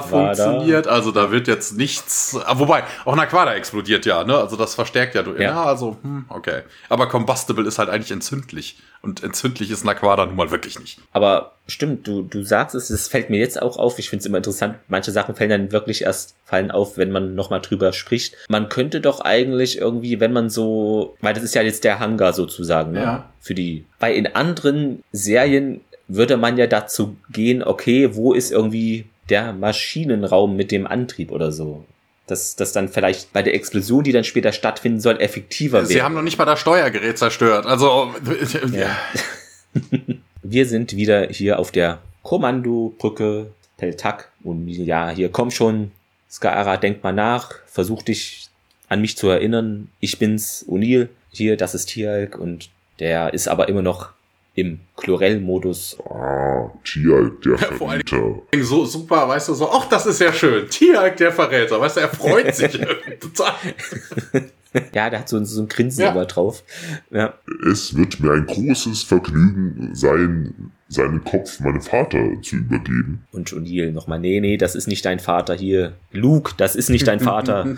Das, das ist nicht der Vater, den du suchst. Nee, das ist nicht der Vater, den du. Ah, sehr gut. Ja. Wäre auch ein super Folgentitel irgendwie. Ja. Würde wahrscheinlich äh, mehr Sinn machen. Ja. Ja, wobei, Aber wobei nee. Invasion passt ja diesmal. Es geht ja wirklich um. Dieses Mal, ja, ja. es geht ja wirklich Stimmt. irgendwie darum. Chlorel meint aber, nee, Das ist mein Vater. Er hat die Königsmutter gesät. Er wählte den Wirt, in dem ich die Ewigkeit verbringen werde. Apophis gab mir das Leben.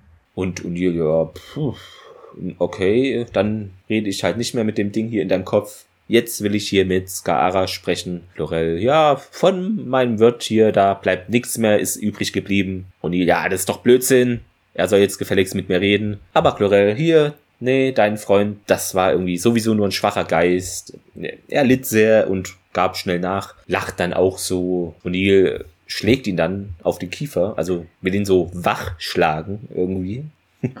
Ähm, hier ist aber übrigens ein Übersetzungsfehler gewesen. Äh, ja, zum einen ist es natürlich seeded, ist natürlich irgendwie, er hat die Mutter natürlich be be befruchtet, darum geht's ja Ja, natürlich. genau. Und ähm, auch die Sache von wegen, er sagt im Englischen, alright, I'm not talking to that thing in your head. Na, also von wegen, er, er sagt nicht von Ja. wegen, ich möchte gerne mit, mit dem mit Ja, Skahara okay. reden, sondern von wegen, ich rede überhaupt nicht mit dem Ding in deinem Kopf, ich rede mit Skahara. Also er stellt gar nicht fest, dass seine Worte überhaupt Ja. nicht an den Goa'uld gerichtet sind, sondern an Skahara. Wir kommen zu einer kleinen Miniszene. Wir sehen im Korridor draußen die Jaffa, die an einem Kontrollpanel da rumbasteln und versuchen, die Tür aufzukriegen. Wobei ich mir persönlich denke, also du hast da das Schlafzimmer deines Gottes. Die Tür ist verschlossen. Wir stören den jetzt. Ja, eben. Also es ist nicht vermutlich eigentlich nicht so die beste Idee. Weißt du, die sind ja alle so ehrfürchtig. Oh Gott, oh Gott, das sind ja wirklich Götter für die. Und dann gehst du einfach mal hin. Ja, Gott hat abgeschlossen, keine Ahnung was, hat eine Mhm. Frauchen da oder was auch immer. Keine Ahnung, was er da, was er da tut. Ne, aber Vielleicht- so viel, oh Gott, wir müssen die Tür unbedingt aufbrechen. Also das ist so. Ja. Vielleicht haben die so einen so einen, äh, Rhythmus vereinbart, hier alle 30 Minuten oder welche Zeiteinheit auch immer, meldet er sich hier, mich gibt's noch, lasst mich jetzt trotzdem in Ruhe eine Stunde. Na, also ich kann es verstehen, dass sie das gemacht haben, als äh, Chlorel noch am Pennen war im, im Sarkophag, Ja. da kriegt er ja nichts mit. Ne? Das macht halt Sinn, dass der dann bewacht wird. Ja, ja. Aber sobald er aktiv ist, also pff, und sich dann selber einschließt, ja bitteschön. Ich, ich weiß nicht. Also es, hm. Wir wechseln wieder zurück ins Feld Tack und ähm, ja, O'Neill versucht es halt immer wieder, ne? Come on, Scara, look at me, try. Und ähm, ja, aber Chlorel ist immer noch, hat immer noch die Oberhand und sagt dann, ja, vielleicht werde ich dich auch nicht töten, vielleicht mache ich dich auch einfach zu einem Wirt. Und er erkundigt sich dann aber bei Tiak hier, ey, versprich mir, dass das Ding ihn nicht töten wird, ne? Hält dann, fuchtelt da mit seiner Z-Gun rum. Und Tiak sagt dann, ja, zwei Schüsse werden das, aber einer, nur einer würden ihm nur Schmerzen zufügen.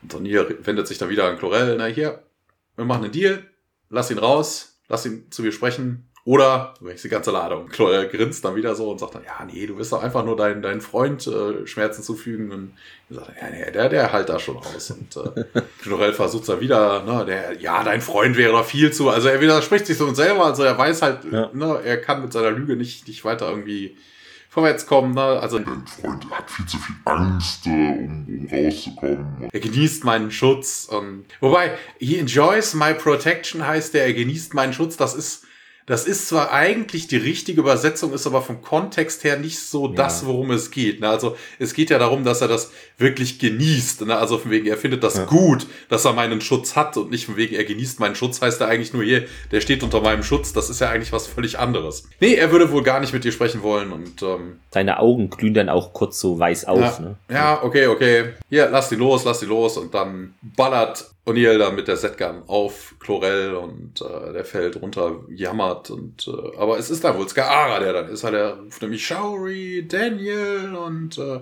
ja, Tia hält dann Skara fest und O'Neill kommt dann auch dazu, kniet sich dazu und begrüßt dann auch Skara, hey Skara und äh, Skara, ja, es tut so weh und O'Neill entschuldigt sich so ein bisschen, ich weiß, ich weiß, es, tut- es tut mir leid und äh, Skara dann, ja, bist du immer noch mein Freund? Und ja, ja, kannst du mir vergeben, was ich euch antun wollte? Und, äh, und Tony dann, ey, was, was du uns antun wolltest? Äh, Skara, Skara, was, was, was willst du uns antun? Oder was wolltest du uns antun? Und ja, Skara ist aber irgendwie wirklich nicht so ganz Herr seiner Sinne. Er dann, please forgive us. Und vor allem forgive us. Na, also warum sollte man seinem Feind vergeben? Also, dass man Skara forgive me hätte es eigentlich heißen müssen. Ne? Und, ja, come on, hier geht, come on, come on.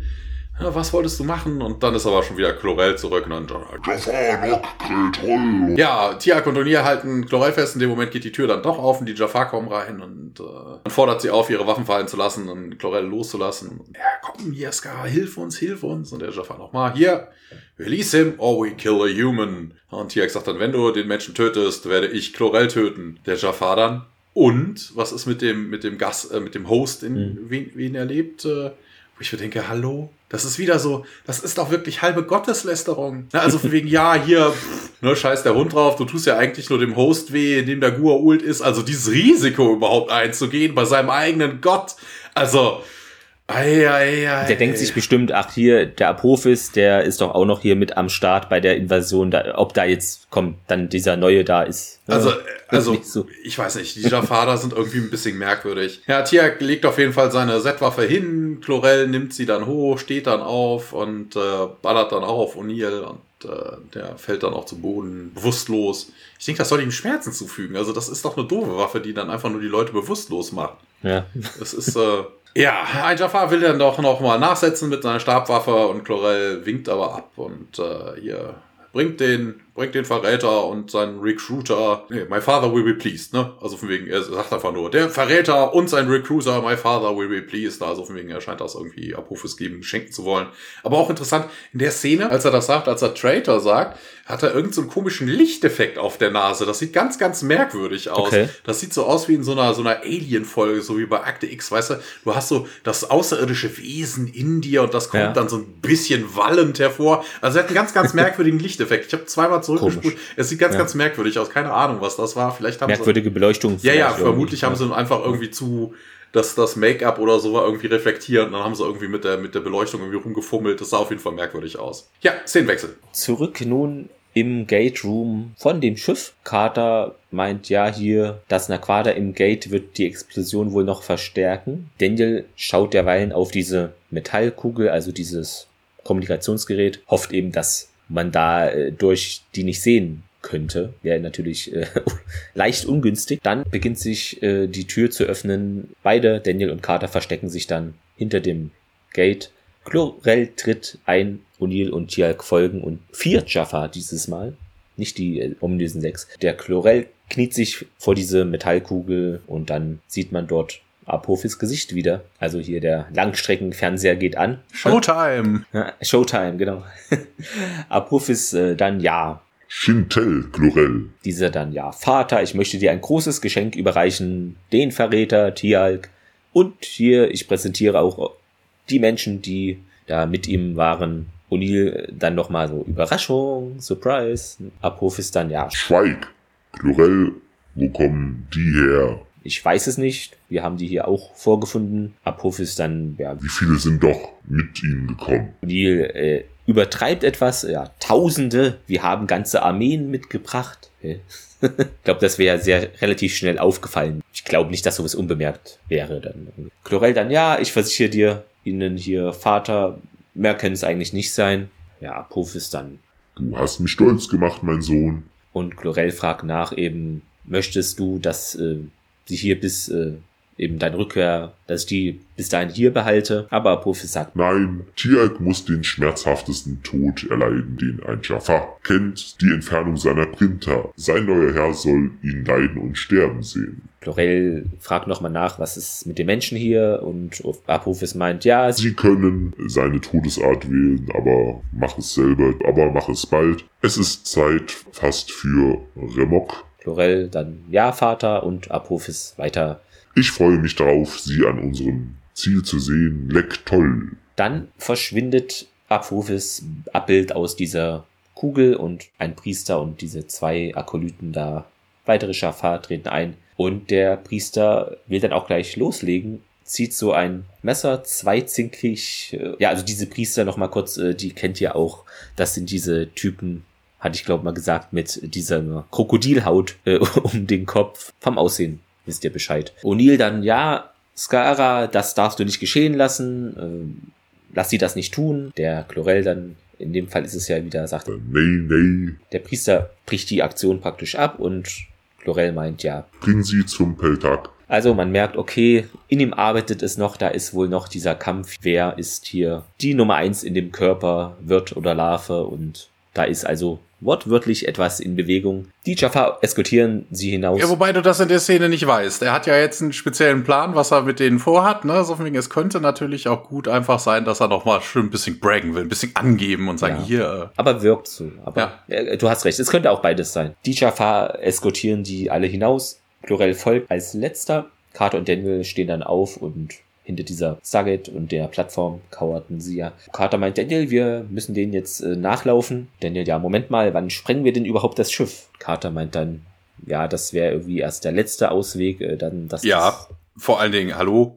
Äh, Sie wissen, dass das Gate nicht funktioniert, so von wegen, und wann, wann, wann, Daniel dann wieder diese suizidalen Gedanken, wann sprengen wir es denn endlich in die Luft? Wir sind zwar doch alle an Bord, wann sprengen wir denn jetzt endlich? wann, sprengen, wann sprengen wir endlich? Oh, wo ich mir denke, ey, Junge. Ich glaube, es ist ganz viele Silvester, wo er als Kind, äh, es wurde nie erlaubt, dass er da irgendeine Batterie oder eine Raketen Ja, kauft. scheint mir äh, auch D-Böller. so, ey. Also, weißt du? oh. Ja. Und jetzt, wann sprengen wir endlich? Mein Gott. Und Daniel dann, hm, hör mal hier, ich will sie auch retten wie du, aber wenn wir gefangen genommen werden oder getötet, dann gibt's logischerweise keinen mehr, der hier das Schiff sprengt, bevor es die Erde erreicht. Carter ja, okay, ja, dann setze ich halt hier einen Timer. Wenn wir nicht innerhalb von 24 Stunden den deaktivieren, geht die Sache hier hoch. Daniel lacht irgendwie, okay. Was ich interessant finde, dass es jetzt hier 24 Stunden sind, ist auch ungewöhnlich, weil sonst sind es ja immer so 10, 15, maximal 30 Minuten. Aber gut, Carter nimmt ja auch an, irgendwie, das dauert hier noch ein Jahr, hat sie vorhin gesagt. Ja, ja, und vor allen Dingen Ja, müssen sie ja. auch erstmal eine Möglichkeit vom Schiff zu haben. Also jetzt zwei Stunden, vielleicht noch ein bisschen kämpfen und dann musst du den ganzen Scheiß noch deaktivieren oder so. Das ist schon vielleicht ein bisschen wenig. Also 24 Stunden kann ich da schon irgendwie nachvollziehen. Und dann äh, springen wir zurück auf die Brücke, Peltak. Chlorel und äh, die Jafar kommen mit äh, O'Neill und Tiak dann da rein und Chlorel kommt jetzt nicht, ja, ihr wolltet doch zurück zu eurem Planeten. Ne? Und O'Neill be- bejaht das auch so von wegen. Chlorel gibt ein paar Befehle, ein Jafar legt seine Hand auf so, einen- so einen kleinen metallischen Ball und Tiak sagt dann noch, O'Neill, prepare yourself for... Und dann kommt schon wieder diese komische Welle, Es klang gerade wie Chekhov irgendwie. ne, diese komische Welle und hebt O'Neill vor den Füßen. Alle anderen bleiben stehen, wo ich mir denke, hallo, das ist ein, das ist ein, ein, ein physikalischer Effekt. Ja, Warum das sollten müsste dann alle betreffen. Ah, ja, ah, Ja. Das ist irgendwie. Ja. Und Tiak führt dann aber noch seinen, seinen äh, Satz zu Ende. Extreme Deceleration, also extremes Bremsmanöver. Und äh, O'Neill rappelt sich hoch und sagt dann, ja, danke schön, Tiak. Wir sehen den Viewscreen und O'Neill sagt, oh mein Gott. Man sieht nämlich, dass das Schiff am Saturn vorbeifliegt. Und äh, bei IMDB wurde ein bisschen was erklärt. Ähm, ausgehend von der Größe der Ringe und wie schnell das Schiff daran vorbeifliegt, ist der Speed wohl unter ein Zehntel Licht. Die Reise zur Erde würde somit elf Stunden dauern. Und das Bremsmanöver wäre dabei noch nicht mal berücksichtigt. Also man hätte noch ewig viel Zeit. Also Ja, ja. warum die jetzt unbedingt nur da erst rausgekommen sind, noch elf Stunden da irgendwie der Erde die Möglichkeit geben, da. Hm. Das ist auf jeden Fall auch eine Referenz zu TNG, The Best of Both Worlds 2, wo Ja, das gelesen. Borgschiff am Saturn vorbeikommt. Ne, Ist halt so ähnlich. In dem Fall ist es halt das Attack. Der Chloral sagt dann, ja, hier, Du wirst deine Heimat noch ein letztes Mal sehen, bevor du und jeder auf deinem Planeten zerstört wird. Du und deine Art werden die wohl nie wieder stören. Ja, ganz kurzer Szenenwechsel. Cheyenne Mountain, the Tunnel Entrance at Night und wir wechseln in den Briefingraum. Dort ist Walter Harriman und der meint zum Hammond. Die zwei sind heute immer in Besprechungen.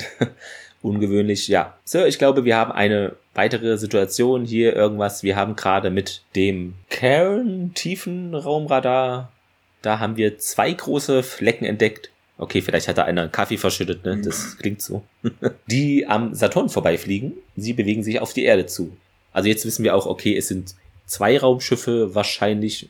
Bisher kennen wir ja nur das eine. Hammond meint dann, okay, hier gibt's wohl eine Identifikation irgendwie schon, aber nein, gäbe es noch nicht. Die NASA positioniere das Hubble-Teleskop gerade neu. Vor allen Dingen, was für eine Danach Identifikation soll das sein? Ja, äh, es ist ein außerirdisches Raumschiff, Junge. Wer kommt denn da wohl jetzt? Das muss alles seine bürokratische Ah. Richtigkeit haben. Kennung 573B-C. Eieiei. Also, es wird wohl kaum ein irdisches Raumschiff sein, was am Saturn gerade vorbeifliegt und nach Hause kommt.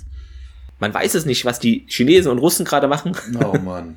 Auf jeden Fall, später hätte man dann irgendwie ein genaueres Bild dann von der Situation. Hammond meint auch, okay, ich schätze mal, äh, Dr. Jackson hatte Glück und der Harriman, hä, wie, wie das denn? Aber ja, Hammond meint, ja, er muss nicht miterleben, wie sein Albtraum ein zweites Mal passiert, wobei das ja, also der Hammond weiß es wahrscheinlich nicht so, aber er ist ja auf der anderen Seite praktisch der Daniel. Und wenn das mit dieser Invasionsnummer alles klappt, dann bekommt das halt von dieser Perspektive aus mit. Dann hebt er das wichtige Telefon ab, der Hammond, also das rote, und sagt auch, ja, er müsse jetzt den Präsidenten sprechen. Und dann haben wir einen Szenenwechsel. Ganz kleiner wieder, wir sind Chlorat Schiff wieder immer noch durch das Solarsystem rauschen. Um, ähm, ganz kurze Szene kommt, schließt sich dem an. Daniel und Carter bewegen sich durch den Korridor auf Chlorat Schiff, weichen wieder einem Kontingent Jafar aus und äh, folgen den Jafar zum Gleiter, zum Gleiterhangar. Da die Cockpits werden geschlossen und die Piloten sind da schon drin. Und wie gesagt, ganz, ganz kurze Szenen jetzt. Äh, wir sind wieder im Kontrollraum. Hammond äh,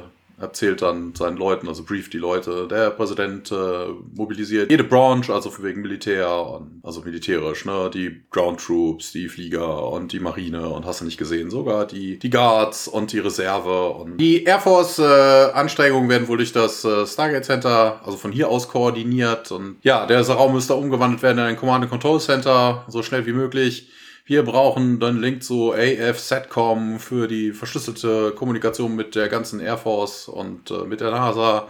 Und äh, er könnte sich auch bei Harryman, ob es noch irgendwelche Neuigkeiten gäbe, mhm. und er sagt dann, nee.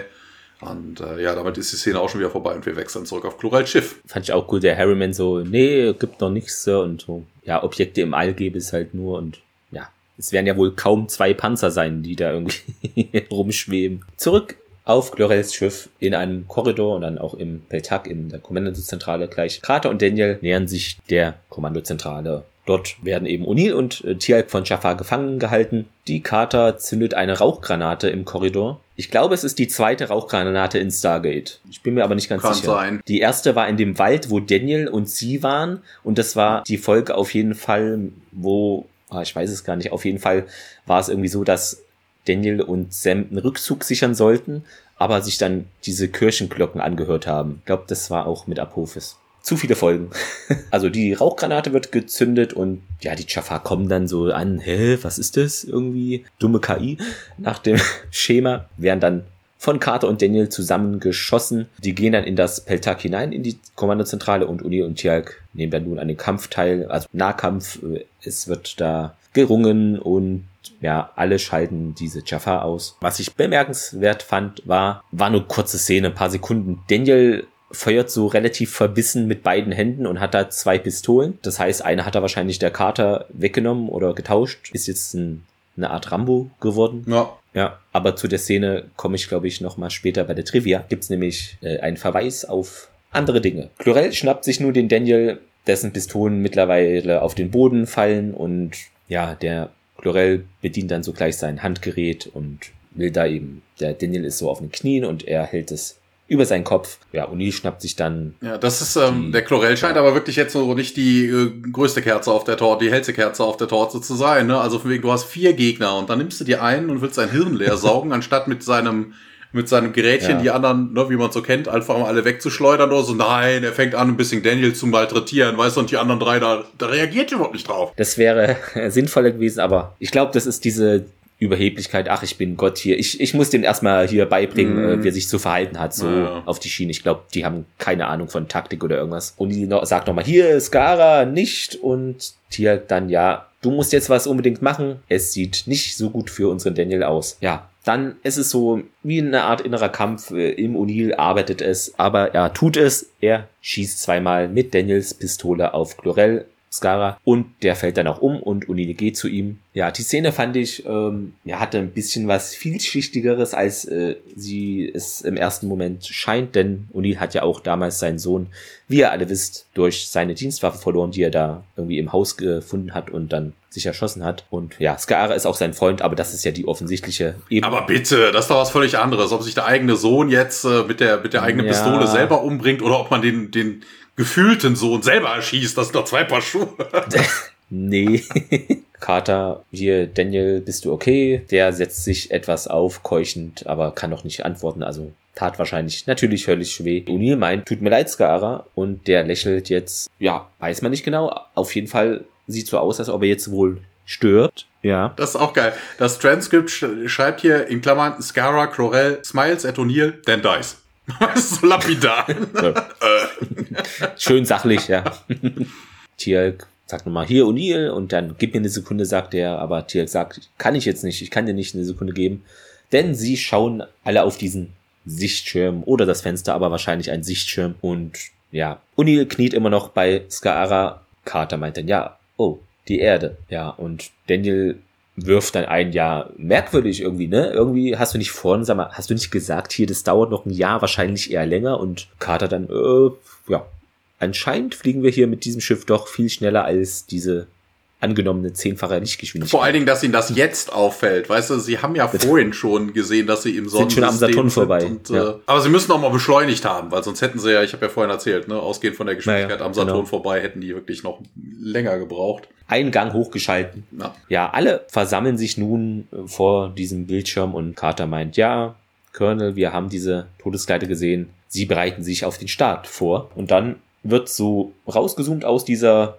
Kommandozentrale und dann sehen wir jetzt ähm, das Attack in seiner vollen Pracht und daneben das auch von Apophis von erwähnte Bars Apophis, auf jeden Fall das erwähnte zweite Schiff. Also es wird ernst und natürlich unten die Schrift To be continued also wird fortgesetzt. Also es kann Apophis Schiff sein, das muss es aber nicht. Ne? Er sagte, er genau. trifft sie am Zielort oder so, dadurch, dass sie direkt beide, Möglich, also entweder war das ein Begleitschiff ja. von Chlorel oder das war, aber das ja. äh, vermute ich dann in der nächsten Folge. Und somit hätten wir die erste Staffel geschafft. Ja. Wahnsinn. Ja, unglaublich. Die Zeit vergeht im Flug. Kommt mir vor wie ein halbes Jahr nur. Ihr kennt das Spielchen die Trivia Peltak, deren Begriff, das hatten wir erwähnt, ist die Brücke hier von dem Schiff. Ja, auf der DVD ist es wohl die Originalversion mit der Anspielung auf den Produktionssender, genau, und bei dieser Ausstrahlung war es Goa'uld TV. Ich hatte noch gefunden, da stand irgendwie, das sei Homer Simpson mäßig, weil er irgendwie so, hm, Goa'uld TV sagt.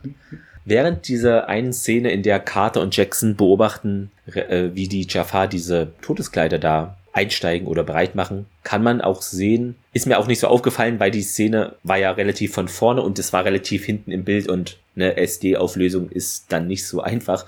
Aber es ist so, dass da im Hintergrund ganz rechts äh, ein Jafar, so ein Gleiter da das Dach so mal anhebt. Ja, irgendwie müssen die ja einsteigen, also. Deshalb habe ich es auch nicht, ich glaube, es war als Fehler, aber ich habe es in die Trivia reingerutscht, weil, naja, ah. man sieht da jetzt nichts konkret. Enterprise hattest du gesagt, jo. Best of Both Worlds. Ich glaube, da war es auch so, dass das so war, dass diese, das waren da ja zwei Teile, dass dann Teil 1 noch Staffelende war und der nächste Teil fortführende war dann auch Beginn der anderen mhm. Staffel, so ähnlich wie es hier ist. Das fand ich interessant irgendwie, weil ist so ein Fakt, das weiß ich gar nicht, äh, hätte ich nie irgendwie so gefunden. Das ist auch nur zufällig. Äh, die Schweden, die schwedischen Stargate-Fans hatten äh, in einen sauren Apfel gebissen denn nach dieser Episode und der Ausstrahlung der ersten Staffel, was meinst du, wie lange hat es gedauert, bis die zweite in Schweden ausgestrahlt wurde? Ah, stimmt, das habe ich nebenher irgendwie gelesen. Das waren ein paar Jahre, ja. ne? War das nicht so? Ja, fünfeinhalb Jahre. Ist das nicht grauenhaft? Ich meine, es gab noch kein On-Demand-TV hier, Netflix, Amazon Prime äh,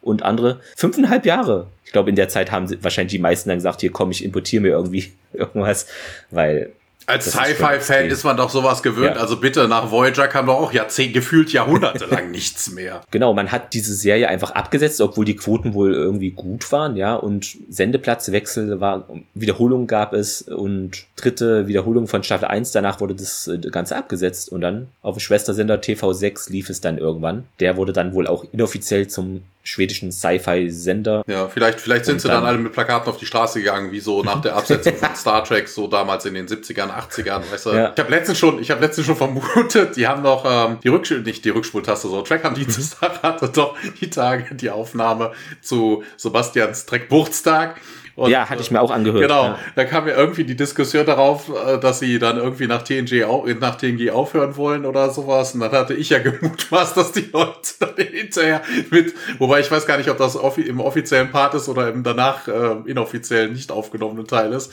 Ich dann sagte, die Leute sind dann bestimmt auch, die laufen dann durch, äh, ja, nicht nur Bielefeld, ach Gott, wo kommt denn der Sebastian her? Ich hab's, ähm, NRW? Ja, ja, ja, ja, im Sauerland. Äh, wie heißt denn der Ort? Äh, Es wird auf jeden Fall massenweise protestiert. genau, genau. Ich habe da auch vermutet, dass sie dann alle durch, äh, Ja. durch Sauerland laufen mit ihren Plakaten. Ähm, ja, Dieser inoffizielle Sci-Fi-Sender hat sich wohl auch dann gemausert. Also ich kenne ihn nicht, aber es war wohl so, dass er dann auch eben an den Wochentagen die Staffel 10, das, die haben da alles, alle Staffeln ausgestrahlt. ja, okay, woher soll man auch einen schwedischen Sci-Fi-Sender kennen? Also, Ja, ne, schwierig.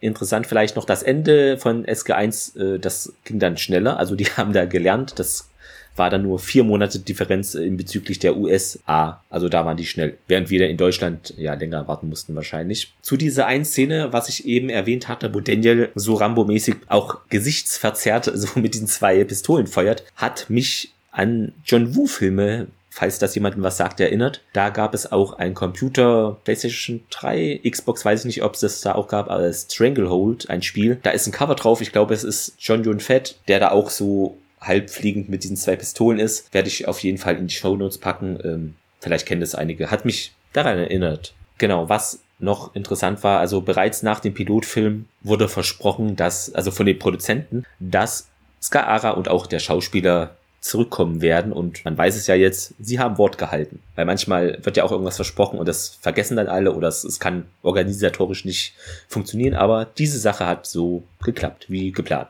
Auch interessant, das wusste ich auch nicht bisher, es war wohl eigentlich auch gedacht, dass die Episode 21, also hier die letzte von Staffel 1, hätte eine Folge namens Public Enemy sein sollen. Und dieser Cliffhanger in Staffel 2, dass da die Inversion weitergeht, das war so überhaupt nicht geplant. Das lief alles ein bisschen anders dann, äh, die Staffel 1 Produktion, denn ab Mitte Staffel 1 zog das Tempo an und es war dann auch nicht mehr so häufig, dass SG1 nur noch diese alten Kulturen besuchte, also Planet of the Week Folgen äh, mäßig. ja, ist ja sowieso auch eine oh, Ja. komische Anzahl von Folgen. Also 24 kennt man ja auch, ne? ja, ja. aber 21 22 ist auch. schon. Ja. 21 ist ein bisschen.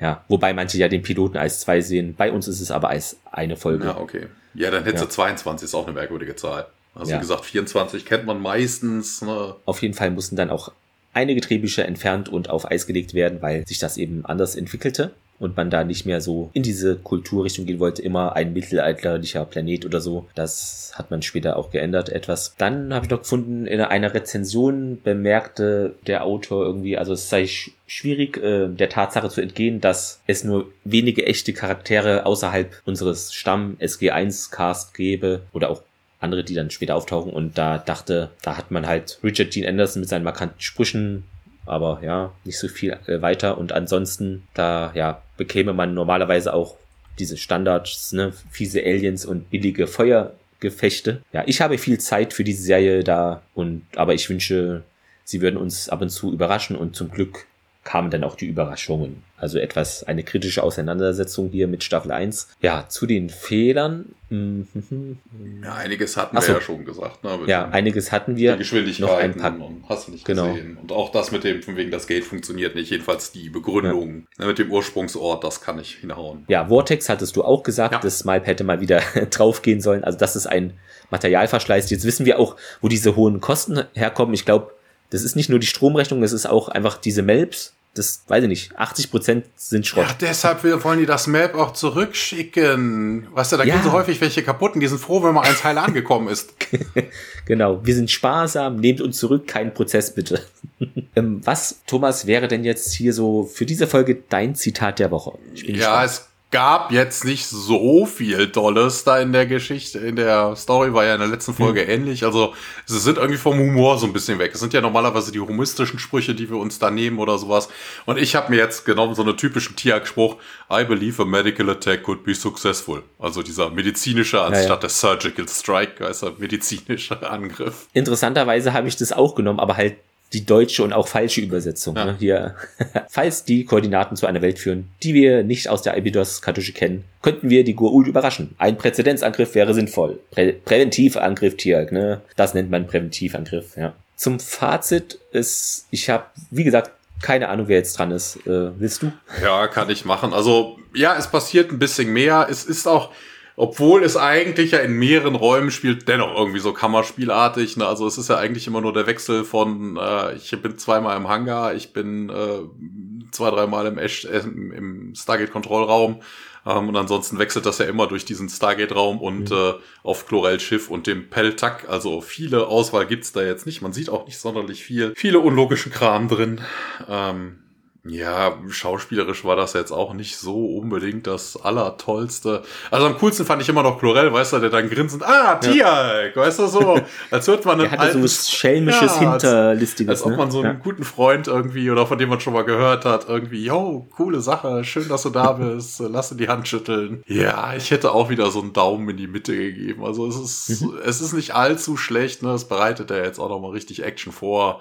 Aber, naja, also viel Tolles gab es jetzt. Ganz okay, es gibt bessere, es gibt schlechtere. Ja, ja gut. Dann, äh, genau, ja, was würde ich sagen? Ähm, also zwei alte Bekannte kehren zurück, einer ganz kurz, der Ferretti und ja, Skaara kennen wir alle. Diesen Cliffhanger fand ich relativ geschickt, dass man dann praktisch Folge 1 von Staffel 2 eigentlich sehen muss, sonst weiß man überhaupt nicht, wie es weitergeht. Das fand ich auch interessant, weil es mir jetzt auch nicht so bewusst war, dass Hammond eben ein Monat war es, glaube ich, ne, von, vor seinem Ruhestand äh, diese Stargate-Sache leiten sollte oder angeboten bekam, wie auch immer, beziehungsweise die Stargate-Reaktivierung Children of the Gods, denn gibt ja keine Anzeichen, dass er früher im General West Command da involviert war. Und nee, das hat er aber irgendwo schon mal erzählt, ne, dass er das Kommando dann übernommen ja? hat. Äh, ne? Also der hatte vorher nichts genau. mit General West ja. zu tun. Deshalb ist er da wahrscheinlich so Children of the Gods in dem Zeitraum da hingekommen und nicht schon beim Emmerich-Film. Oh. Ja, das wollte ich nur genau sagen. Ich habe mir nicht viel notiert, nur die Sachen, aber ich finde, die letzte Folge, das, das fand ich wirklich, boah, das war ja unsere, in Anführungszeichen, schöne Clipshow. Was mir gar nicht gefallen hat, dir war es ja auch nicht so, hat dir auch nicht so gut, gut gefallen. Und jetzt finde ich, wie du auch gesagt hast, also es geht voran. Natürlich, es ist nicht, man sieht nicht viel Umland, es spielt im Raumschiff, in Räumen, aber es, ja, es ist Action, weiß ich nicht, man sieht die Gould, es ist einfach, ich finde, es ist wieder das, weshalb man auch so Stargate sieht. Also nicht irgendwie so in einem Mittelaltermarkt, da passiert irgendwas, sondern einer der Gründe, finde ich, ist für mich, andere haben andere Gründe vielleicht, aber ist halt auch immer diese Gur-Ult, diese, den, der Main-Plot so, dass da mal wieder was passiert und das freut mich und hier ist auch mehr Action geboten und deshalb sage ich mal Daumen schräg nach oben. Es geht besser, aber auch schlechter deshalb. Aber fand ich schon okay so als Ende und Cliffhanger für Staffel 2. Wie, dir geht's ja. um die Gua'uld? Also bitte, ich dachte, das sind doch Katas erotische Weltraumabenteuer. Geht doch nur um ihre Eskapaden. Psch, nicht verraten hier. das wäre jetzt das zu diesem Staffelfinale. Thomas, meine Frage an dich. Was sind denn jetzt von Staffel 1 deine Highlights und auch die Folgen, wo du sagst, das war überhaupt nichts. Also, dass man nochmal so eine Einordnung hat, welche waren gut, welche nicht so gut. Da bin ich mal gespannt. Oh ja, ja, du hast ja doch eigentlich das ganze Feedback irgendwie mal. Also ich mhm. denke mal, die beste Folge, mh, hm, ich hätte fast gesagt, das sind die Nox. Also allein, weil sie die Nox einführen. Ja, du siehst einiges an Technologie, ne, diese schwebenden Städte, du siehst das erste Mal diesen Schutzschild von Apophis, den sie da können, ne, und auch wie man ihn umgeht. Ja, so rückblickend hätte ich fast wirklich gesagt. Ne? Also auch, ja, ne, die mit den Tolanern, dass man die kennengelernt hat, die tauchen jetzt später zwar nicht mehr so häufig aus, aber sie begegnen endlich mal ne, außerirdischen Rassen. Aber ich hätte gesagt, wenn es danach geht, ne, wenn du schon durch ein Gate gehst und in den Weltraum reist, da musst du auch Außerirdische treffen, dann denke ich mal, also sind die Nox doch dann da irgendwie am besten. Ich weiß nicht, wahrscheinlich bewerten wir jetzt auch äh, die Sachen anders als damals, aber man hat ja jetzt im Gesamten nochmal einen anderen Blick, deshalb genau. nehmt es uns nicht Grund, wenn, krumm, wenn dann die Sachen anders bewertet sind, weil man sieht jetzt einen Gesamtkontext. Ich hatte mir notiert, ich fand den Pilot, ja, Pilotfilm natürlich gut und Enemy Within hatte ich auch, glaube ich, Daumen nach oben. Thor's Hammer fand ich auch gut, weil dann einfach diese Tor-Sache mal äh, angeleiert wurde, sage ich mal, und auch etwas dieser Background nochmal kommt. Bloodlines wegen Pratak allein, das ist für mich Grund genug, würde ich mal sagen. Und ja, auch okay ja, Tialks familiäre Situation, das. Okay, das, das kann man ja alles durchaus gelten lassen, so im Sinne von, von wegen, was waren denn die Highlights der Staffel, ne? So, genau, ne, dass das du einen Takt so, kennenlernst ja. und äh, auch ein bisschen dann für spätere Folgen halt Tor auch irgendwie mal ein bisschen positioniert wird, ja. Jetzt haben wir ja gesprochen darüber, was so unsere Folgen sind, wo wir sagen, ja, die waren gut, das ist äh, gut gewesen. Was äh, ist denn so eine oder zwei Folgen, wo du sagst, Thomas, das war jetzt aus deiner Sicht überhaupt nichts oder das war wirklich nicht gut? Gute Lunge. Oh ja. Gott, ich glaube, ich glaube, Tin Man ist so wirklich der Bodenplatz. Ja. Also, kommt Raya, kommt Raya. Oh okay. Gott, oh Gott. Ja. Also, Na, also das, das war ja wirklich, du hast wieder dieses Kammerspielartige, ne? du hast ja eigentlich nur einen Raum, zwei Räume, ein bisschen Flur und das war's dann und auch das Ganze drumherum, ne? also pff, ich weiß es nicht. Ne? Also wenn man Roboter braucht, dann baut man sich da irgendwelche, das dann irgendwie dieses Kopieren und oh Gott, wir sind jetzt doppelt ja. und ich möchte zurück und oh. Also das war irgendwie, das hat mich schwer gelangweilt. Ich hatte mir jetzt äh, drei rausgesucht, ich glaube, das war eine, auch eine der ersten in Staffel 1, Emancipation, erinnerst du dich? Ja. Mit diesen vielen Klischees und die Carter wird eingekleidet und so, war nicht so mein Ding. Und auch The Tournament of Tantalus, also mit, hm. ja, okay, wobei das mit der Technologie oh. fand ich schon, schon nett, auch wenn sie ja. überhaupt nichts damit anfangen konnten. Also da kam ja überhaupt kein, kein Content bei raus, ne? Also dass Daniel da jetzt irgendwelche großartigen, tollen Erkenntnisse oder es taucht ja auch nie wieder Ernest Littlefield auf. Weißt du, der hat sich jahrzehntelang damit beschäftigt, dass da irgendwie mal Output von diesem, von diesem ja. Lernen, was er da nee. Nie. Wenigstens so PowerPoint oder irgendwas. Ne? Ja, irgendwas, aber das ja, taucht ja nie nix. wieder auf. Und da hatte ich auch geschrieben, irgendwie, ich bin fast eingeschlafen bei Tournament of Tantalus, weil da war. Und jetzt zum Schluss hatten wir ja letzte Woche, fand ich auch echt, oh. da hatte ich ja gesagt, ne, die, die ersten 15 Minuten, ja, schöner Drive und dann nach netto hatte man circa 30 Minuten eine Clipshow. Oh, das, nee, also das. Ja, ja okay, ähm, ja, die oh. Handlung mit dem, mit dem, äh, mit dem Senator, Politics. ja Weißt du, die Clipshow war das Langweilige, ne? Also ja, ja. jetzt das Drumherum war ja okay, dass genau, du so, so einen pupsenden ja. hm. Politiker hast, der da irgendwie Geld sparen will und sich denkt, oh Gott, Gott wird uns beschützen. Das also das war ja noch halbwegs okay. Ne? Ja. Es war halt nur insgesamt langweilig, weil der drei Viertel der, das genau, war echt. Weil der drei Viertel ja, zwei Drittel. Der, aber deshalb war es jetzt irgendwie nicht schlecht, hätte ich jetzt gesagt. Ne? Es war halt irgendwie nur halt die paar Minuten, die du wirklich richtig Handlung gesehen hast, waren okay. Ja, hast du recht. Wenn du die Handlung so netto ausklammerst von diesen Clips, ja. ja. Sie hätten es einfach anders machen müssen, ne? Zwei Drittel Handlung, ein Drittel Clip, dann wäre es. Genau, wir haben ja auch drüber gesprochen, ja. dass manche Szenenelemente oder manche Szenen überhaupt nichts an der Stelle hätten zu suchen sollen. Also von wegen, wenn es ums Mutterschaft geht, ja, okay, warum zeigen sie jetzt Szenen, wo Daniel, ach Quatsch, Daniel sei schon, Jack und Tiag von einem, von einem Death Glider beschossen werden? Ja, äh, hä? Ja, stimmt, das storymäßig war das belanglos, ja. kann man sagen. Ja, dann erwartet euch in Zukunft in der nächsten Woche, wenn ihr dies hört, die Folge die Invasion, nix mit Teil 1, 2, 3, sondern Kampf um die Erde. Und im Original, ja, The Serpent's Lair. Die Höhle der Schlange. Wobei das ja auch überhaupt nicht passt, weil die Erde ist nicht die Höhle der Schlange, sondern. Weiß ich nicht. Es gibt doch diese Godzilla-Filme auch mit Riesenschlangen, oder? Also ja, ja, aber die tauchen da, glaube ich, nicht drin auf. Also, soweit ich mich ja. daran erinnere. das, das wär's, oder? Das war, wären die Verbündeten dann auf der Erde. Genau, Godzilla schießt dann ja. die, äh, die Death Glider ja. ab. Stargate muss komplett neu geschrieben werden. Ja, ich merke schon. Ja, ja dann würde ich mal sagen, sind wir durch. Teilt uns gerne mit, was sind die Folgen der ersten Staffel, wo ihr sagt, die sind super, wo sagt ihr, oh, die fanden wir nicht gut. Vielleicht kann man auch mal so ein Resümee ziehen vom Podcast, äh, dass ihr schreibt, was wünscht ihr euch oder was fandet ihr gut, was stört euch. Schreibt es uns gerne über die Social Media Kanäle, die bekannten. Ich muss ja rückblickend auf die Staffel ja wirklich sagen, ich habe die ja damals geguckt. Und ähm, ja. ich habe auch mich ja halbwegs dafür begeistern können, oder vermutlich mehr als nur halbwegs, weil ich habe ja dann auch die zweite Staffel geguckt und auch den Rest geguckt und hast du nicht gesehen, aber wenn ich so, ne, wenn man so über Podcasten sich sowas anschaut und dann wirklich sich dann auch mal damit auseinandersetzt, ohne sich davon nur berieseln zu lassen. Na, also genau. hätte ich damals die erste Staffel geguckt, von wegen Podcast, hm. weiß ich nicht, ob ich jetzt gesagt hätte, ich müsste davon unbedingt eine zweite Staffel haben. Also. Schwierig. Wobei ich noch anführen würde, so damals als äh, Sci-Fi-Fan, es gab jetzt auch nicht allzu viel Och, schon jetzt, wie es heute och, ist. Ja, so ein bisschen was. Ne? Ja. Star Trek hast du zu der Zeit noch laufen haben. Firefly kam ja da auch irgendwie zeitnah irgendwie rum. Space 2063 und hast du nicht gesehen. Ja, aber gut, ich finde, das ist immer so, man es ist, man ist kritischer, ähm, das wisst ihr auch natürlich, wenn ihr die Folgen nur so schaut, aber ja, ich finde das nicht schlimm, dass äh, man da nochmal gezielter schaut. Dann ist Staffel 1 abgeschlossen. Mein Gott, irgendwie kann ich es auch immer noch nicht ganz glauben, ehrlich gesagt. Das ist. Hm. Ja. Weil wir jetzt wir auch geschafft. so viel immer hintereinander aufnehmen. Wahnsinn. Dann hoffe ich, dass ihr einen schönen Tag oder Nacht, Mittag, wie auch immer noch habt und empfehlt uns gerne weiter, abonniert uns. Dann sage ich mal Tschüss. Genau, du hast, äh, du hast wieder vergessen, das ist auf dem ja. bewertet uns natürlich die 5-Sterne-Bewertung, ah. das hatten wir beim letzten ja. Mal schon. Ja, also, genau, korrigiert das mal bitte. Ja, ja, liebe Leute, auch von mir äh, ein, ein fröhliches Komtraja, zu welcher Tag- und Nachtzeit ihr uns jetzt irgendwie hört. Und äh, bleibt uns gewogen, freut euch auf nächste Woche dann die Fortsetzung zum, mhm. ja, ja, Staffelfinale ist es ja gar nicht, aber zum, zum Ende, Auftakt. zum Ende dieser vierteiligen äh, Folge. Wir werden mal sehen, ob es danach weitergeht oder ob die Erde in Schutt und Trümmern liegt.